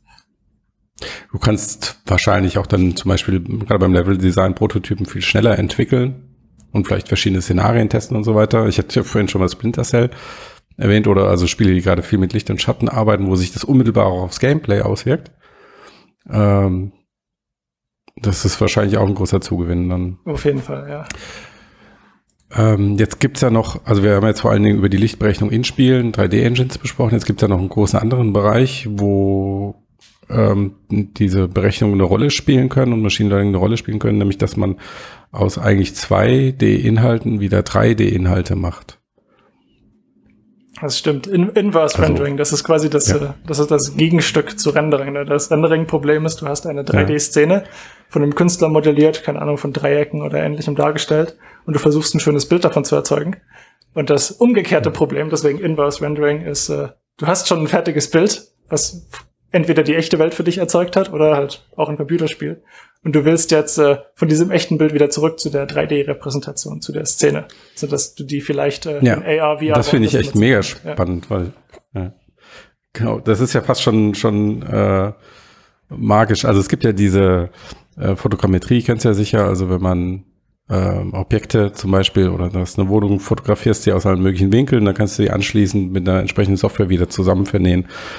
Und ähm, glaubst du, dass das irgendwann möglich sein wird, dass so ein Prozess, also dass man aus 2D 3D macht, dass das irgendwann so einfach und leicht wird, dass es, äh, dass du es auch mit deiner Smartphone-Cam zum Beispiel machen könntest und mit ein paar Fotos und dann kannst du ähm, deine, deine alte Wohnung mal in äh, abfotografieren und anschließend dann in VR wieder durchlaufen oder sowas? Glaube ich auf jeden Fall. Hättest du das für realistisch? Ja, halte, ja. Ich, halte ich für total realistisch, einfach weil äh, bis jetzt äh, hat, hat, hat fast jeder äh, verloren, der gesagt hat, XY sei unmöglich und wird niemals passieren. Also das ist einfach die, die Grundantwort, ja. Äh, ich glaube an den Fortschritt ja. der, der KI, aber auch an äh, den Fortschritt von äh, unserer Forschung hier. Das, äh, es gibt also quasi alles, was äh, Gut, es geht jetzt aber auch wieder in die philosophische Sache. Alles, was wir Menschen können, äh, mhm. was, was, uns Menschen einfach fällt, wie jetzt äh, 3D zu verstehen anhand von Bildern, die unsere Augen sehen, äh, denke ich, dass, dass man mit Computern äh, hinkriegen kann, prinzipiell, mit äh, einer ähnlichen Einfachheit.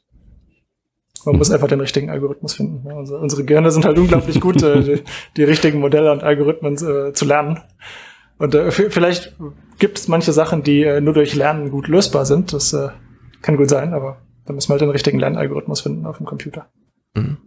Also was ich auch gesehen hatte, war, dass ähm, du auch an, einem, an der Arbeit beteiligt warst, wo genau das gemacht wurde, ne? wo aus, so ich das zumindest verstanden habe, ich habe es jetzt nur kurz überflogen, dass ihr aus zwei aus Bildern zum komplette 3D-Modelle erstellen konntet, ähm, also inklusive Meshes und dem Texturen und dem vollen Programm.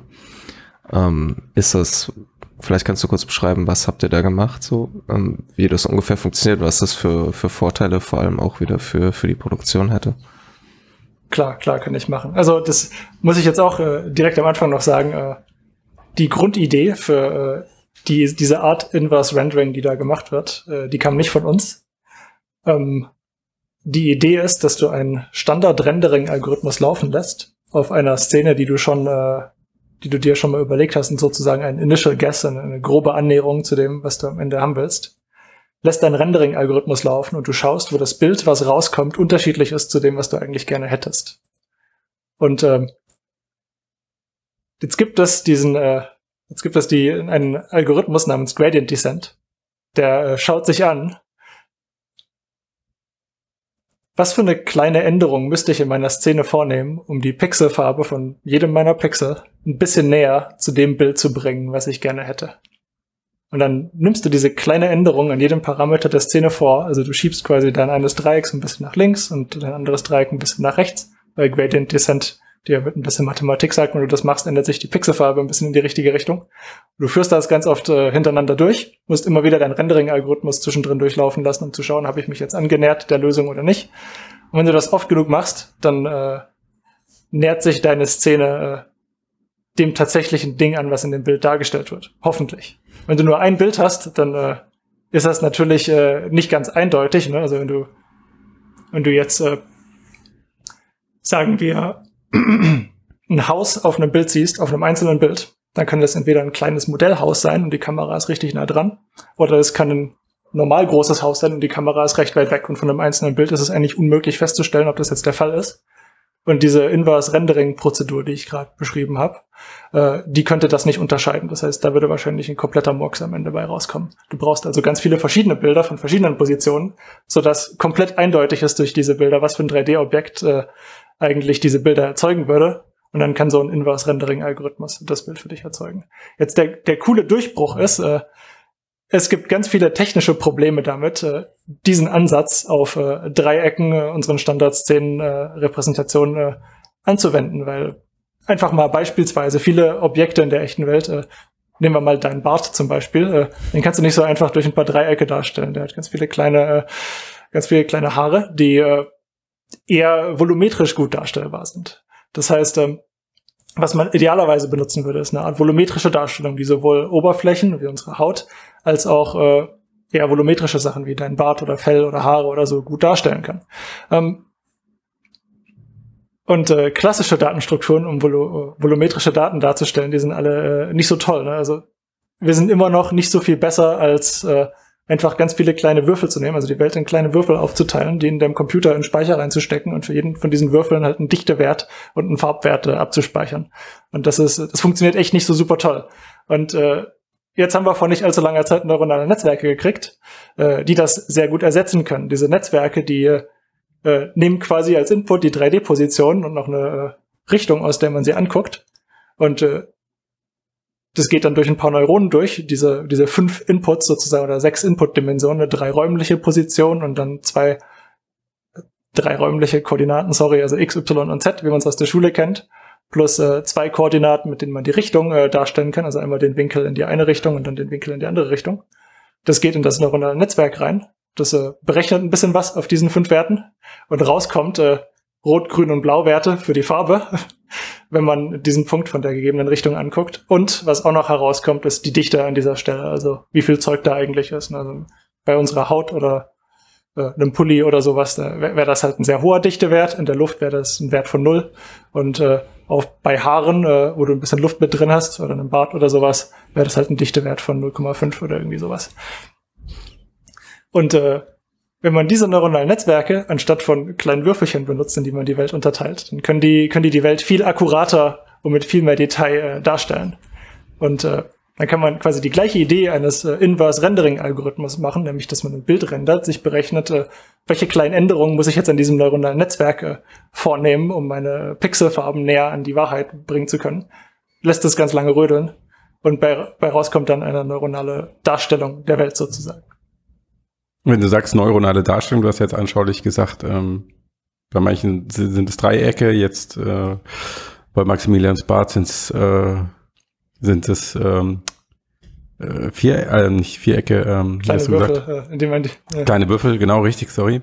Ähm, und was wäre dann dieses neuro neurale Ergebnis? Das, Wie kann man sich das vorstellen? Das neurale Ergebnis sind weder Dreiecke noch Würfel. Also du, du stellst dir das nicht als äh, du, das mhm. ist, es ist ein bisschen äh, komischer sich vorzustellen, weil das jetzt ein, eine Funktion ist, die das neuronale Netzwerk äh, abbildet. Mhm. Das neuronale, stell dir das wie ein Orakel vor. Ne? Du kannst das neuronale Netzwerk fragen, an einer gewissen Position, wie viel Zeug ist da? Und du kannst das Netzwerk auch fragen, äh, wenn ich an dieser Position von der und der Richtung gucke, welche Farbe hat das Zeug da? Und das sind diese, diese fünf Werte, die ich vorher genannt habe. Nur die Frage besteht aus äh, X, Y und Z-Koordinate für die Position, an der du das, Neuron, an der du das neuronale Netzwerk fragst, äh, was, was da ist. Und äh, zwei Werten, zwei Winkel für die Richtung, äh, aus der du da hinguckst. Du fragst quasi das neuronale Netzwerk für diese Position und diese Richtung. Wie viel Zeug ist da und wie sie, was, was, für eine, was für eine Farbe hat das? Und äh, um das zu rendern, äh, dadurch, dass es jetzt nicht mehr Würfel sind oder Dreiecke, um das zu rendern, äh, nimmst du dir so einen Lichtstrahl und fragst einfach an ganz vielen Punkten entlang dieses Lichtstrahls, dieses Net Netzwerk, wie viel Zeug ist da? Also es ist, es ist ein bisschen ineffizient, wenn man sich das so vorstellt. Also ganz oft sagt das Netzwerk, da ist Luft, da ist Luft, da ist Luft, da ist Luft, das Bart, das Bart, das Bart, das Hals. Weißt du? Und ähm, so ein Rendering-Algorithmus, der schaut sich dann an, wo ist das erste Mal, wo ich nicht Luft treffe, hier ist ein Bart, super, cool, äh, der hat die und die Farbe. Und dann äh, Dadurch, dass das Netzwerk dem Rendering-Algorithmus gesagt hat, wie viel Zeug da ist, also wie viel Bart ist, weiß es, wie viel Licht von all dem Bart, der noch dahinter ist und dann deinem Hals und so weiter, durch diese ersten paar äh, Stellen noch durchkommt. Das heißt, wenn dein Bart dicht genug ist, dann triffst du zwar irgendwann das Hals und das, deinen Hals und das Netzwerk sagt, da ist Hals äh, und welche Farbe dein Hals hat, aber ähm, die wird trotzdem nicht mehr dargestellt in dem Rendering-Algorithmus, weil dein Bart schon das ganze Licht quasi absorbiert hat bis dahin. Aber so funktioniert dann der Rendering-Algorithmus. Du, du, fragst einfach das Netzwerk stupide an ganz vielen Positionen in diesem Strahl entlang, was ist da und wie sieht's aus? Könnte man dann laienhaft ausgedrückt sagen, dass, dass dieses neurale Rendering die Sache an sich darstellt? Also während also andere sind ja im Endeffekt Repräsentationen irgendwie. Du setzt ein Objekt aus Dreiecken zusammen und so wie du es jetzt beschrieben hast, klingt es so, als jetzt ist natürlich Max Philosoph. Äh, ich würde sagen, die Sache an sich, was soll das sein? Aber, also einfach wirklich nur halt das Licht, das, wie es aussehen würde. Jein, weil ja. äh, das, das ist jetzt, das ist jetzt äh, zum Beispiel ein Problem. Ne? Wir fragen das Netzwerk, wie viel Zeug ja. ist da und was für eine Farbe hat es. Und ja. äh, oft äh, bringen dir verschiedene Antworten die gleichen äh, Endergebnisse. Also du könntest zum Beispiel sagen, äh, du hast einen Spiegel Und äh, die, was die wahre Antwort wäre, die Sache an sich, wie ich sie jetzt bezeichnen würde, wäre, da ist äh, vollkommene Dichte, also da kommt kein Licht durch. Und äh, die Farbe hängt von der Richtung ab. Aber was das Netzwerk eigentlich lernt, äh, weil es schlussendlich gleich aussieht, ist einfach eine Kopie der Welt, die nach hinten gespiegelt ist. Das Netzwerk sagt, da ist nichts bei dem Spiegel und es geht weiter. Und äh, irgendwann trifft es dann da, wo eigentlich hinter dem, was hinter dem Spiegel sein sollte, trifft es dann äh, äh, dein Objekt. Also das Netzwerk repräsentiert den Spiegel nicht als den tatsächlichen Spiegel, sondern es repräsentiert den Spiegel als eine gespiegelte Version der Welt, weil es einfacher ist darzustellen für das Netzwerk. Es ist viel schwieriger, äh, diese komplexe, äh, dieses komplexe Aussehen der gespiegelten Welt allein durch die Richtung darzustellen, als einfach zu sagen, ich habe noch mehr 3D-Objekte hinten dran. Also in der Hinsicht äh, kann das Netzwerk gut darstellen, wie etwas aussieht, aber es ist nicht unbedingt gut da drin, wirklich eine Form am Ende herauszukriegen. Das ist auch ein Problem, wenn du hattest vorher erwähnt, Max, dass äh, dass diese äh, diese neuronalen Rendering-Methoden dann auch dir äh, Dreiecksdarstellungen und Texturen und so weiter äh, rausgeben können.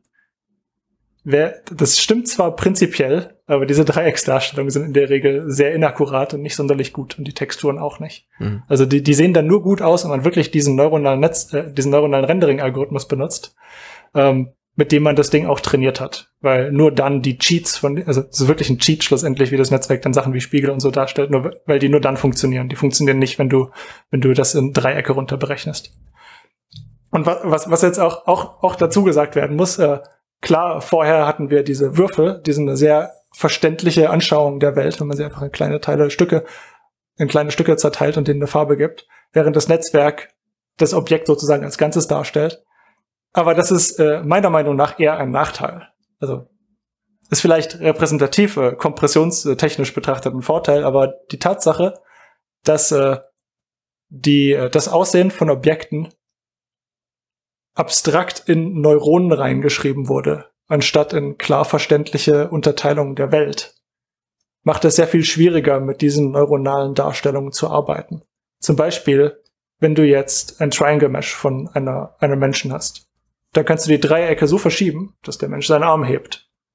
Dann kannst du die Dreiecke animieren in einem Computerspiel benutzen. Das ist alles relativ billig, weil du einfach nur die Position der Dreiecke nehmen musst und die verschieben musst wie animiert man äh, einen Menschen, nachdem ein neuronales Netzwerk äh, gelernt hat, was die Form dieses Menschen ist? Geht irgendwie nicht, weil äh, der Mensch ist halt irgendwie in diesen Neuronen dargestellt. Die aktivieren oder aktivieren sich nicht, je nachdem, welchen Input man ihnen gibt. Du kannst die fragen, ey, an, an der Stelle ist da Haut oder ist da Pulli oder was ist hier oder ist da Luft? Aber du kannst dem Netzwerk nicht sagen, beweg mal den Arm von dem Menschen nach oben, weil das, wie, wie würde man das überhaupt definieren? Und wie löst man das dann? Oder braucht man dann ein zweites Netzwerk, was lernt, wie ein Mensch sich bewegt, was dem anderen sagt, ähm, wie es die Darstellung verändern muss? Oder wie könnte das Das wäre eine Möglichkeit. Eine andere Möglichkeit wäre zu hm. sagen, du hast ein, Hey, ich sollte genau, ja, Forscher werden. aber ja, das ist, das ist Forschung. Du, du Einfach stellst mehr Hypothesen Netzwerk. auf und probierst sie aus. Ja. Oder, oder ein, mehr oder ein größeres Netzwerk, wo du, wo du halt sagst, okay, ich, ja. ich lerne jetzt nicht einfach diesen Menschen, wie er statisch da ist, sondern ich sage dem Menschen, er soll jetzt mal seinen Arm heben und das Netzwerk hat dann einfach einen zusätzlichen Input, was die, der, der die Konfiguration des Menschen beschreibt, für den du das Netzwerk jetzt gerade fragst, äh, an welcher Stelle ist gerade was. Das wird aber ganz schnell sehr kompliziert und äh, selbst wenn du so ein Modell trainierst, bist du dann halt oft auf deine Trainingsdaten limitiert. Also wenn in deinen Trainingsdaten der Mensch nie äh, gewisse Bewegungen vorgenommen hat, wird es schwierig sein, die realistisch äh, im Nachhinein darzustellen, ohne neu zu trainieren. Also in vielerlei Hinsicht sind diese neuronalen Repräsentationen äh, einem Dreiecksmesh unterlegen. Und wenn ich jetzt ein Computerspiel bauen würde, würde ich auf jeden Fall Dreiecksmeshes benutzen anstatt von neuronalen Repräsentationen. Mhm. mal komplett davon abgesehen, dass selbst wenn man jetzt diese neuronalen Dinger in äh, 60 Frames pro Sekunde rendern kann, was äh, und, und auch in ein paar Sekunden trainieren kann, das war so ein bisschen das Thema von unserer letzten Arbeit. Äh, selbst wenn man das kann, äh, so ein Dreiecksmesh, das kannst du 10.000 Mal pro Sekunde rendern, ne? weil, weil deine Level dann aus äh, zigtausend äh, Dreiecksmeshes schlussendlich äh, bestehen müssen. Ah. Also wir sind immer noch viele Größenordnungen davon entfernt, das tatsächlich in Computerspielen verwenden zu können. Um, ähm, und das sind quasi diese Nerves, ne, diese Neural Radiance Fields. Wo würdest du denn dann sagen, dass da das Potenzial dieser Technologie ist? Also, oder wo könnte man sowas denn dann sinnvoll ge gebrauchen? Also, warum wird daran überhaupt geforscht? Also, ich meine, außer dass es natürlich cool aussieht. Ähm, also, also nochmal Kontext für die Zuhörer. Diese, diese Orakel-Netzwerke, die du fragst an einer gewissen Position und Richtung, wie sieht's aus und wie viel Zeug ist da, das sind diese Nerves, Neural Radiance Fields, die Max gerade angesprochen hat. Ähm, mhm. der, Im Moment würde ich äh, die Verwendung davon als äh, Virtual äh, Flythroughs äh, zum Beispiel. Also wie, wie, du gesagt hast, Matthias, du kannst dir Bilder von deinem alten Haus nehmen und eine 3D-Rekonstruktion davon dir im Nachhinein nochmal angucken. Stell dir vor, du hast eine ganz alte Fotokollektion äh, äh, von deinen äh, Großeltern, die äh, vielleicht mittlerweile verstorben sind oder so, und du kannst dann alte Momente vielleicht nochmal durchleben, äh, schöne Erinnerungen. Absolut, ja, das habe ich sogar. Äh, eben, genau solche ja, Dinge, da, da stelle ich mir total coole Anwendungen ja. zuvor. So, sorry, ich wollte dich nicht unterbrechen. Ähm, ja, nee, das wäre wär genau mein Szenario. Ich habe nämlich äh, irgendwie, deswegen fra frage ich aus purem Eigennutz, ich habe 500 Fotos einer alten Wohnung auf meiner Festplatte liegen, die ich eigentlich fotogrammetrisch, äh, fotogrammetrisch zusammenfügen äh, wollte, aber an meinen mangelnden Fähigkeiten scheitere. Und deswegen warte ich jetzt, bis endlich die KI-Automatisierung für kommt. Es ist auf jeden Fall auch da noch viel Forschungsbedarf. Es ist definitiv noch nicht gelöst und die ja. Äh, Szenarien, die ich jetzt hier äh, beschreibe, sind äh, also ich, ich kann nicht sagen, ob die jetzt äh, Wahrscheinlich werden sie nicht morgen vor der Tür stehen, sondern die brauchen auch noch ein paar Jahre, bis sie dann funktionieren. Aber äh, ja. ist auf jeden Fall äh, mittlerweile in viel greifbarer Nähe, als sie es äh, vor 20 Jahren oder so gewesen wären. Ähm, andere mhm. Anwendungen äh, sind natürlich AR und VR, wenn man jetzt nicht, äh, wenn man jetzt nicht das Objekt anfangen möchte zu animieren, sondern es einfach in neuen Lichtverhältnissen oder so darstellen will. Dann kann man sein neuronales Netzwerk auch so trainieren, dass es dass es nicht die Beleuchtung reingebacken hat, sozusagen, dass die nicht Teil des Trainingsprozesses war, sondern dass der Trainingsprozess auch versucht, das Reflexionsverhalten der Oberfläche mit, äh, mitzulernen. So dass du dann äh, AR, VR, mhm. ich scanne hier, ich habe ich hab eine coole Figur gebaut, scanne die ein, kann die jetzt meinem äh, Kumpel schicken und sagen, hey, schau, schau mal dieses coole Ding an, was ich mir gebaut habe. Und er kann auf seinem Handy dann äh, mit, mit AR auf seinem Tisch anschauen, wie das Ding aussieht. Mhm. Ich muss zugeben, dass, dass ich da jetzt persönlich nicht so mega von begeistert bin, äh, zwangsläufig. Ich interessiere mich einfach nur für die coole Technologie dahinter. Und äh, ja. Was ich mich gerade frage, dass, äh, weil du es ansprichst, also bei VR wäre ja dem klassischen Videospiel sehr ähnlich, also komplett äh, 3D-generierte ähm, Welt. Und bei AR ist ja noch eine zusätzliche Beleuchtungsherausforderung, nämlich die echte mhm, Welt. genau. Weil eigentlich möchtest du ja die Beleuchtung, wie sie im Raum ist, nach Möglichkeit auf dem digitalen Objekt widerspiegeln, damit es sich visuell realistisch in die Umgebung einfügt. Genau, ja, also da, da gibt's eben Wird genau, noch da zum einen ne? die Komponente, ja. eben die, die ich, die ich angesprochen hatte, dass man wissen, dass man nicht nur lernen muss, wie sieht das Objekt von welcher Richtung aus, weil das setzt voraus, ja. dass die Beleuchtung bereits reingebacken ist in das Objekt, sondern dass du zusätzlich ja. lernen musst, äh, wie sieht das Objekt von welcher Richtung unter Abhängigkeit von der Beleuchtung aus. Das macht, macht den Lernprozess mhm. schwieriger. Und das, die zweite Challenge, wie du gesagt hast, ist auch, ähm, in der neuen Umgebung, wo du das Objekt platzierst, musst du irgendwie rausfinden, wie die Beleuchtung überhaupt aussieht. Also wenn, wenn du jetzt mit deinem Handy mhm. äh, ein Bild, äh, ein Objekt auf dem Tisch platzieren willst und das Handy nur deinen Tisch sieht, dann äh, muss das Handy irgendwie von dem Aussehen deines Tischs rausfinden können äh, oder inferieren können, wie die Beleuchtung im Rest deines Zimmers äh, sozusagen aussieht. Was, was man mit KI überraschend gut trainieren kann. Oder überraschend plausibel, möchte ich jetzt sagen. Das ist dann nicht unbedingt akkurat, aber es, es gibt dir ein plausibles Aussehen schlussendlich. Aber andere mögliche Lösungen dafür ist dann ist dann zum Beispiel auch zu sagen, mein Handy nimmt jetzt sowohl die Front als auch die äh, Rückkamera und macht einfach eine Umgebungsaufnahme und nimmt, nimmt die komplette Umgebung als virtuelle Lichtquelle, die äh, indirekt mein Objekt beleuchtet. Das funktioniert auch überraschend gut. Mhm. Und gleichzeitig hast du ja bei diesen Herausforderungen, bei diesen Mobilgeräten die Herausforderung, dass du noch wenig Rechenleistung Leistung hast. Mhm. Smartphone geht's noch, wenn du jetzt an so einen Brillenformfaktor denkst, wenn das wirklich einigermaßen schlank sein soll, dann äh, wird es noch enger mit der Rechenleistung. Ich, ich, ich meine, das wäre der Facebook-KI-Chef, der mal gesagt hätte, ähm, Augmented Reality ist der Endboss für künstliche Intelligenz. Äh, weil es da einfach so viele Anwendungsszenarien gibt für diese Geräte und speziell für die Brillen. Also in der Funktion, sowas wie Objekterkennung, äh, Erkennung von Gesichtern und so weiter, aber auch gerade in der Grafikberechnung. Ähm, weil du da halt nicht unendlich viel Rechenleistung reinpacken kannst und nicht willst, dass die Dinger irgendwie 60, 70 Grad warm werden mhm. in deinem Gesicht. Ja, ja, nee, auf jeden Fall. Also wir sind, äh, wir sind immer noch weit davon entfernt, äh, diese komplizierten Neural Radiance Fields zum Beispiel auf äh, Handys und so laufen zu lassen. Also mhm. Wir haben es jetzt gerade so hingekriegt, äh, die Dinger in ein paar Sekunden trainieren zu können und äh, in Echtzeit rendern zu können auf mhm. einem Computer mit der State-of-the-Art Grafikkarte, die 400 Watt zieht oder so. Aber auf einem äh, ja. 10 äh, Watt oder 5 Watt Gerät äh, nee, überhaupt nicht. Mhm. Und, vielleicht, wenn man sie in einer geringen Auflösung rechnet und dann DLSS draufschmeißt. Da kriegt man vielleicht noch eine Größenordnung mit raus, aber selbst dann ist es, ist es schwierig, ja. äh, schwierig so weit runter zu skalieren. Das ist auf jeden Fall noch Forschungsbedarf da, ja. Um, ähm, aber okay. zu, zum Thema Anwendung, es gibt, äh, es gibt quasi, es gibt viele, viele andere Situationen, wo du einfach nur die echte Welt scannen möchtest, aber nicht unbedingt was Neues, Kreatives mit der echten Welt machen willst. Also stellt, stellt euch zum Beispiel auch äh, Roboter vor in der Fabrik, die äh, bitte nicht mit Menschen kollidieren sollen. Und wenn die in Echtzeit ein Verständnis von ihrer 3D-Umgebung sich erhaschen können, äh, dann ist das äh, super duper nützlich dafür. Vor allem, weil in so einer Situation dann auch ausreicht, wenn, äh, wenn du ein Orakel hast, dass du fragen kannst, hey, ist hier, ist hier was oder ist hier Luft? Das ist eigentlich dann schon ausreichend für, für diese, für die Roboter. Und wenn da irgendwas ist, was nicht Luft mhm. ist, dann sollen die da bitte nicht hingehen, weil das eventuell ein Mensch ist. Oder eine mhm. andere Maschine, den, den sie Schaden zufügen können. Was ich auch gesehen habe, es gibt ja auch, ähm, ich glaube, es war von DeepMind oder von Google, die, ähm, die quasi so eine Art Street View 3D damit rekonstruiert haben. Also ich glaube, es hieß Street Nerves. Die Blocknerve. Äh, Blocknerve, genau. genau. Äh, wo sie komplette Straßenblöcke ja. rekonstruiert haben und auch da war auch ein mögliches Anwendungsszenario, was sie zumindest vorgeschlagen haben, dass man das, dass man das dann später auch nutzen kann, um für autonomes Fahren zum Training oder sowas. Hm, das stimmt, da hast, du recht. Autonomes Fahren ist auf jeden Fall auch eine von diesen Situationen, wo ein Verständnis 3D, der 3D-Welt äh, unglaublich wichtig ist und was natürlich dann so äh, Elon Musk zum Beispiel äh, ist ja ein sehr großer Fan davon, nur Kameras zu benutzen und nicht äh, LiDAR-Sensoren oder andere zusätzliche Sensoren. Äh, unter dem Gesichtspunkt, dass, hey, wir Menschen, wir, wir können ja auch ohne Probleme die Welt sehen. Es sollte doch möglich sein, äh, da einfach äh, anhand von Bildern eine, ein 3D-Verständnis rauszukriegen. Das ist eine Meinung, die ich auch vertrete.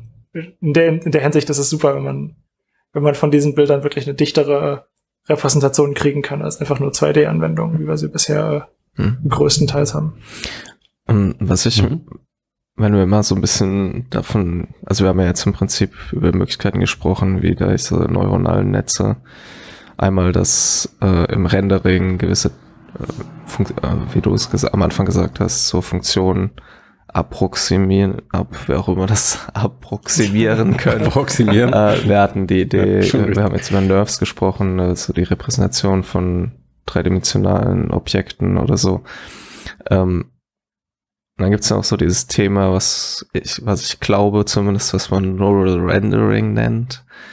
Ähm, und wo, wo es ja so sehr seltsame Experimente gibt, die, wo man sieht, dass das noch lange nicht so weit ist, aber ähm, ich weiß nicht, ob das so ein bisschen das ist, was du ganz am Anfang meintest mit dem, wo man vielleicht darüber nachdenkt, diesen kompletten Prozess end-to-end -end zu trainieren. Ähm, es gab ja auch zum Beispiel diese, es war irgendein YouTuber, glaube ich, ne, der so GTA 5 Abschnitt sozusagen Abschnitt. Mit, in einem Gar, mit einem Gar-Netzwerk gelernt hat und das dann wieder ausgegeben hat und es so rudimentäre Physik und sowas äh, also es hat es natürlich nicht wirklich repräsentiert. Und Interaktion genau, auch. Irgendwie ne? reagiert auf die Inputs ja. so relativ plausibel, wenn man den Unterschied wieder mal aufmachen will, den du aufgemacht hast. Aber vielleicht kannst du da. Habe ich tatsächlich nicht gesehen. Wenn, wenn, ja, es, da würde ich mich über den Link freuen. Das klingt unglaublich cool. Ja, das ist, das ist super interessant gewesen. Ähm, und, und ich weiß auch, dass zum Beispiel Tesla benutzt auch irgendwie teilweise so die, es gab ja auch dieses Beispiel, wo auch, das war auch lustigerweise GTA 5, wo sie GTA 5 über GTA 5 mit einem GAN-Netzwerk so eine Art zusätzliche visuelle Schicht drüber gelegt haben, die das Videospiel sozusagen realistischer haben aussehen lassen. Und das war auch mit so Street-Daten trainiert. Um, ähm, und ich glaube, Tesla nutzt, experimentiert zumindest auch mit solchen Methoden, da, um halt realistische Bilder zu erzeugen für die, für das Training. Vielleicht kannst du ein bisschen zu so Zukunftsanwendungen was dazu sagen. Also auch gerne. Ich glaube, Nvidia macht das auch, ne? Also jetzt für zum Beispiel dann, wie sieht ein Straßenzug im Winter aus? Wie sieht er aus, wenn es regnet? Und so weiter, dass du das nicht alles wirklich abfilmen musst, sondern ähm, halt simulieren mhm. kannst. Ich, ich würde Neural Rendering so ein bisschen als Überbegriff für all diese verschiedenen Methoden bezeichnen. Also ich würde sowohl die Lichttransportsimulation, die schneller wird, mhm. äh, als Neural Rendering mhm. bezeichnen, als auch Nerves, äh, okay. wo du neuronales Netzwerk an vielen Stellen abfragst, als auch die End-to-End-Anwendung, Wobei ich an den End-to-End-Anwendungen ganz klar abgrenzen würde. Der, wenn man jetzt wirklich GTA komplett mit einem Gun darstellt und komplett neue Bilder synthetisiert, dann ist das eine äh, ganz andere Klasse an äh, Coolheit und äh, Besonderheit, die das Netzwerk da gelernt hat, im Vergleich dazu, dass du äh, einen, ich nenne es jetzt mal fancy Farbfilter über äh, dein existierendes GTA-Bild äh, drüber laufen lässt, der das dann realistischer wie äh, Streetmaps oder so aussehen lässt, weil da die Objekte und äh, die Formen alle gleich bleiben, man nur die Beleuchtung ein bisschen ändert im Image Space. Also das ist, das ist auf jeden Fall ein einfacheres Problem zu lösen, als komplett neue Bilder zu erzeugen. Und äh, das, äh, das würde ich dann nicht als End-to-End, also End-to-End-Rendering ist genau dieses Bild erzeugen, äh, neue, neue Bilder, die vorher auf GTA trainiert wurden, das End-to-End. Während die Übersetzung von einem GTA-Bild auf ein echt aussehendes Bild mit den gleichen Objekten und gleichen Formen, das würde ich noch nicht als End-to-End-Learning äh, ja. bezeichnen. Das würde ich dann ein, als ein, äh, als ein 2D-Bildfilter äh, bezeichnen. Wobei Filter aus der klassischen äh, Computergrafik kommt, wo man, äh, wo man recht simple Berechnungen auf den Pixeln angewandt hat. In dem Fall ist das natürlich viel komplexer, weil ein neuronales Netzwerk da die, die Farbübersetzung vornimmt. Das ist nicht ein klassischer Filter. Ähm, aber es ist, das ist tatsächlich dann auch ganz ähnlich wie das, was äh, DLSS macht, wo du halt von einem Bild ne, äh, anfängst, das eine niedrigere Auflösung hat, als die, die du tatsächlich willst. Das hat man auf ganz vielen von diesen Upscaling-Tasks trainiert. Und äh, das spuckt dir dann ein Bild aus, was idealerweise den gleichen Content hat und plausible Details äh, äh, rein halluziniert hat.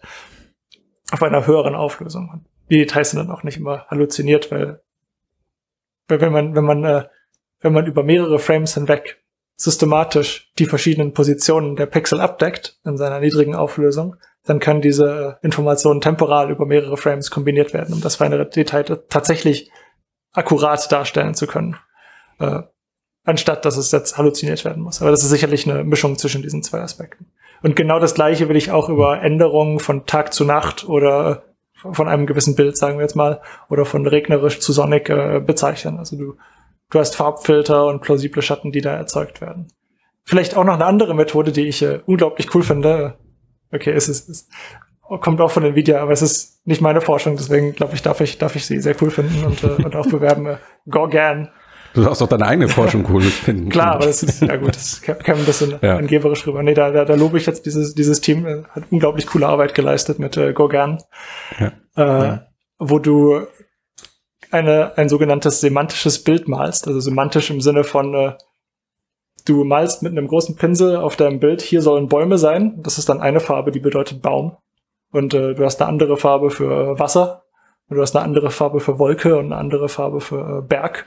Und du baust dieses Bild aus diesen, äh, diesen äh, semantischen Farben aus, klickst auf Generate und das Bild, was rauskommt, hat halt an der Stelle, wo du jetzt Berg ausgemalt hast, realistisch aussehende Berge und unten, wo du Wasser gemalt hast, hast realistisches Wasser. Da, wo du Baum gemalt hast, steht ein Baum. Und der Baum wirft dann wirklich einen Schatten auf den Boden und äh, du siehst die Reflexion der Berge in dem Wasser, das drunter ist. Also dieser Algorithmus ist äh, richtig schlau am Ende, wie es dir ein fotorealistisches Bild erzeugt, das aber trotzdem deiner vorgegebenen Form äh, entspricht. Genau, entspricht. Ja. ja. Ich werde das Projekt auch nochmal verlinken, ähm, auch die GTA 5 Geschichte. GTA 5 war übrigens auch eine, ein Nvidia Gun, Game Gun. Das äh, war dieses Beispiel, wo auch Pac-Man einmal komplett per äh, Training und dann Ausgabe, also wirklich komplett neuronal gerendert wurde, end-to-end. -End. Sehr cool. Ich glaube, das habe ich dann in dem Fall tatsächlich schon, schon gesehen gehabt. Ich habe jetzt äh, ich habe jetzt wirklich an den YouTuber gedacht, der das äh, separat in einem Projekt vielleicht irgendwo gemacht hatte. Ich glaube, das ist mit Ko Kooperation. Hatte, hat er, ja. Es gibt beides. Ja, mit das ist ja, ja. mega, das, das war ja, mir nicht bewusst mega cool. Werde ich auch nochmal verlinken. Ähm, und aber auch das, was du jetzt gerade beschrieben hast mit ähm, Gaugan, ähm, wäre das nicht irgendwie so ein ziemlich bestimmt ambitioniertes, aber auch ziemlich cooles Ziel und die Videospiele komplett verändern würde, wenn du so ein System mal für Computerspiele hättest. Nach dem Motto, du hast ein neuronales Netzwerk mit so und so viel Spielen trainiert und dann kannst du irgendwann als Konzept da hingehen und sagen, okay, jetzt mach mir mal das Element aus dem und Spiel und dem Spiel, aber verwandle es so und so, modifiziere es ein bisschen und dann ist es wie so ein, äh, ja, eigentlich ein, ein, ein riesiger Baukasten, aus dem man neue Sachen äh, entwickeln das kann. Das wäre wirklich der Traum, da, da gebe ich dir 100% recht. Das ist nur, äh, leider ja. sind wir noch ein ganzes Stück davon entfernt, weil äh, schlu schlussendlich ja. ähm, kommt, kommt es dann äh, recht schnell in die äh, Limitationen von diesen AIs. Die AIs sind ganz gut in den mhm. Sachen, auf denen sie trainiert wurden.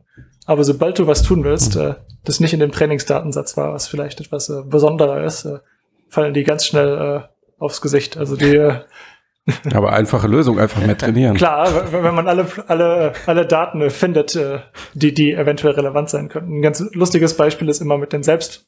Aber ganz kurz noch dazu, hast du dann nicht gerade bei Videospielen einen Vorteil? Weil das ist ja alles digital und vorhanden und dann noch gut beschrieben. Also die ganzen ähm, 3D-Informationen und so weiter, die stecken ja in den Metadaten wahrscheinlich im Detail also sind sehr gut auf einem hohen Niveau verwertbar. Das, das stimmt auf jeden Fall. Also du, du kannst sicherlich viel, äh, viel generieren, aber du kommst trotzdem in Situationen, wo der Spieler sich halt mal ein Objekt anguckt, in einem äh, Lichtverhältnis mhm. oder in, einer, in, in Umständen, die in den Trainingsdaten noch nicht äh, gut genug dargestellt wurden, dass, äh, dass es mhm. plötzlich unplausibel aussieht. Äh, oder, oder andere Probleme, in die du laufen kannst, ist, dass deine äh, Vorhersagen nicht äh, logisch konsistent sind über die Zeit. Also vielleicht hast du dein Training so strukturiert, dass sie temporal konsistent sind, also dass sie nicht rumflickern, wenn sich das Bild ein klein bisschen ändert.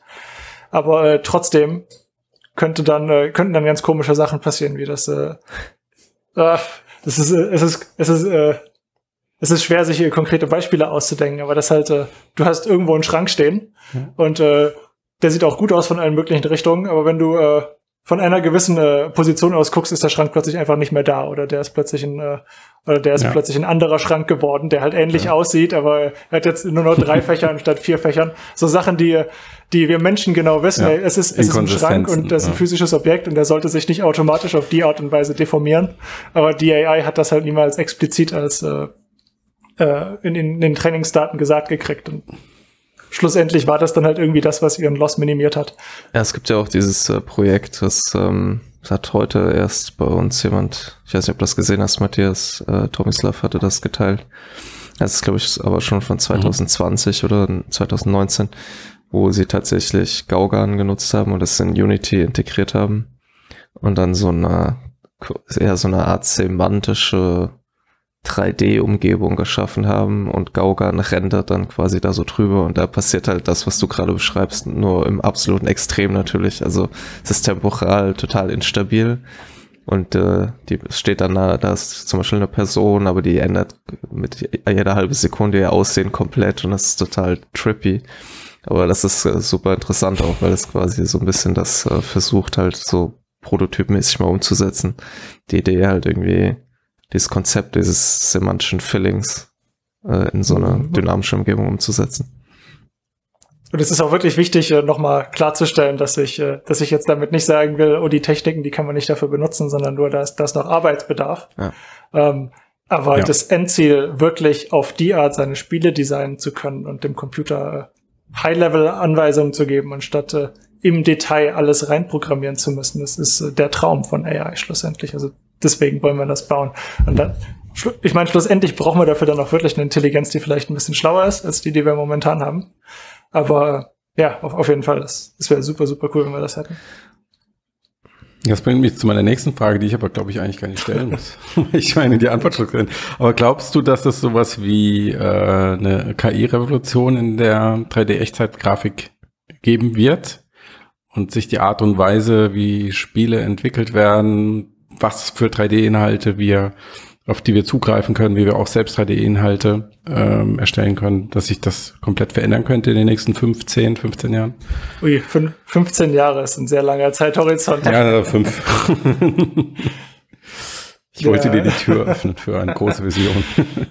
ja, nein, ich, äh, ich denke, es wird viel passieren, aber die große Vision äh, im Sinne von, ich habe jetzt eine konkrete Vorstellung von dem, was passieren könnte, äh, ist ist nicht so konkret gegeben tatsächlich, weil äh, auf jeden Fall wird es mehr von dem geben, was wir jetzt haben. Aber äh, vor 15 Jahren wäre es auch sehr schwer vorherzusagen gewesen, was wir, äh, was in der Zeit äh, zu jetzt passieren wird. Gut, mhm. äh, wir haben nach wie vor Dreiecke. Wir haben Dreiecke schon seit einer halben Ewigkeit und äh, die funktionieren nach wie vor äh, mitunter am besten. Also will ich jetzt einfach mal mich aus dem Fenster lehnen und sagen, die werden nicht weggehen. Aber äh, die Komponenten der AI, die wir in unseren Rendering-Algorithmen haben, werden auf jeden Fall mehr werden. Ob, ob das jetzt eine Revolution ist, mhm. äh, weiß ich schlussendlich nicht, aber DLSS ist ja schon zum Beispiel, äh, mhm. ist, ist auf jeden Fall ein Beispiel dafür, wo AI an einem spezifischen Punkt des Rendering-Algorithmus einfach mal äh, einen sehr großen Effekt haben kann. Ja. Dasselbe in der Lichttransportsimulation, ja. äh, wie wir jetzt äh, realistischere Grafiken kriegen. Gut, wir haben, wir haben bereits in Computerspielen eben sehr gut aussehende Grafik, aber die, die Spiele können dann halt größer werden, wenn die Künstler mehr Zeit haben, äh, sich neue Sachen auszudenken, anstatt mit Lightbaking-Algorithmen äh, rumhantieren zu müssen. Diese Neural Radiance Fields werden sicherlich äh, mehr benutzt werden und größer werden, wenn man sich einfach anguckt, was die, die Geschwindigkeit des Fortschritts ist bei denen. Das, das, das erste neuronale Radiance Field kam vor zwei Jahren raus und du brauchtest 20 Stunden, um das Ding zu trainieren und brauchtest ein paar Minuten, um ein Bild davon zu machen. Und jetzt trainieren wir es in ein paar Sekunden und wir können Bilder äh, mit 60 Frames pro Sekunde machen. Also wenn, wenn, man extrapoliert, ich weiß nicht, ob eine Extrapolierung jetzt zwangsläufig das Richtige ist in der Situation, aber äh, wenn man extrapoliert, sollten die Teile noch ein ganzes Stück schneller werden. Und dann sind sie vielleicht irgendwann mal gut genug, um äh, mit den Dreiecken koexistieren zu können. Hm. Ja, oder ich glaube auch, wenn man sich die Fortschritte bei GA-Netzen, bei der Bildgenerierung anschaut, die ja jetzt seit ich, 2015 extrem beeindruckend sind, bis von kleinen, extrem fehlerhaften, niedrig aufgelösten Bildern hin zu Fotos von Personen gekommen, wo du schon sehr genau hingucken musst, um sie noch irgendwie als KI generiert zu identifizieren oder es zum Teil vielleicht schon gar nicht mehr kannst oder auch Objekte, sehen nicht mehr nur Personen. Ähm, und das waren jetzt um circa sieben Jahre ungefähr. Was, was ich mir, also die Sache, die schwierig ist, um sie in Computerspielen und Filmen benutzen zu können mit diesen äh, generativen KIs. Das ist wirklich die Kontrollierbarkeit. Mhm. Äh, also ja, das, was sie erzeugen, die sehen unglaublich toll aus. Aber um, mhm. um die dann wirklich zu einer Revolution zu machen, die jeglichen Content, den wir erzeugen, ersetzt, da muss es einem Künstler möglich sein, äh, jeden Aspekt dieser generierten Bilder nehmen zu können und sagen zu können, AI macht das bitte so, wie ich es mir vorstelle hier an der Stelle. Also er generiert eine total coole Person, aber die Style Gun erlaubt das schon zum gewissen Grad. Man kann der Person die Brille wegnehmen und man kann, äh, man kann sagen, sie soll jetzt bitte einen äh, Seitenscheitel haben, der ein bisschen anders aussieht als davor. Das, das geht schon zum gewissen Grad. Aber das so weit zu bringen, dass man wirklich perfekt die, Posi die Person positionieren kann, wie man eben möchte in der 3D-Welt, da, da sind, glaube ich, noch ein paar Schritte, die äh, durchgenommen werden müssten. Eben eben deswegen, weil es da noch so viele Fragezeichen gibt, bin ich äh, vorsichtig damit, jetzt die, die große Revolution äh, der KI vorherzusagen. Und auch eben in, ja. das, worüber Max auch äh, gesprochen hat, dass äh, es ist schon sehr trippy sein kann, wenn man versucht, temporal konsistente äh, äh, Gun-Generierung von äh, Bildern zu haben. Unter dem Gesichtspunkt bin ich deswegen da, da halt sehr vorsichtig. Mhm. Mhm. Ja, also ich meine, ob man es jetzt eine Revolution wirklich nennt, im Sinne von danach ist alles anders als davor, ähm, sowieso wird es ja ein kontinuierlicher Prozess sein und nicht, genau, wird nicht irgendwann Schalter umgelegt. Ja, so eine Vermischung über die Zeit.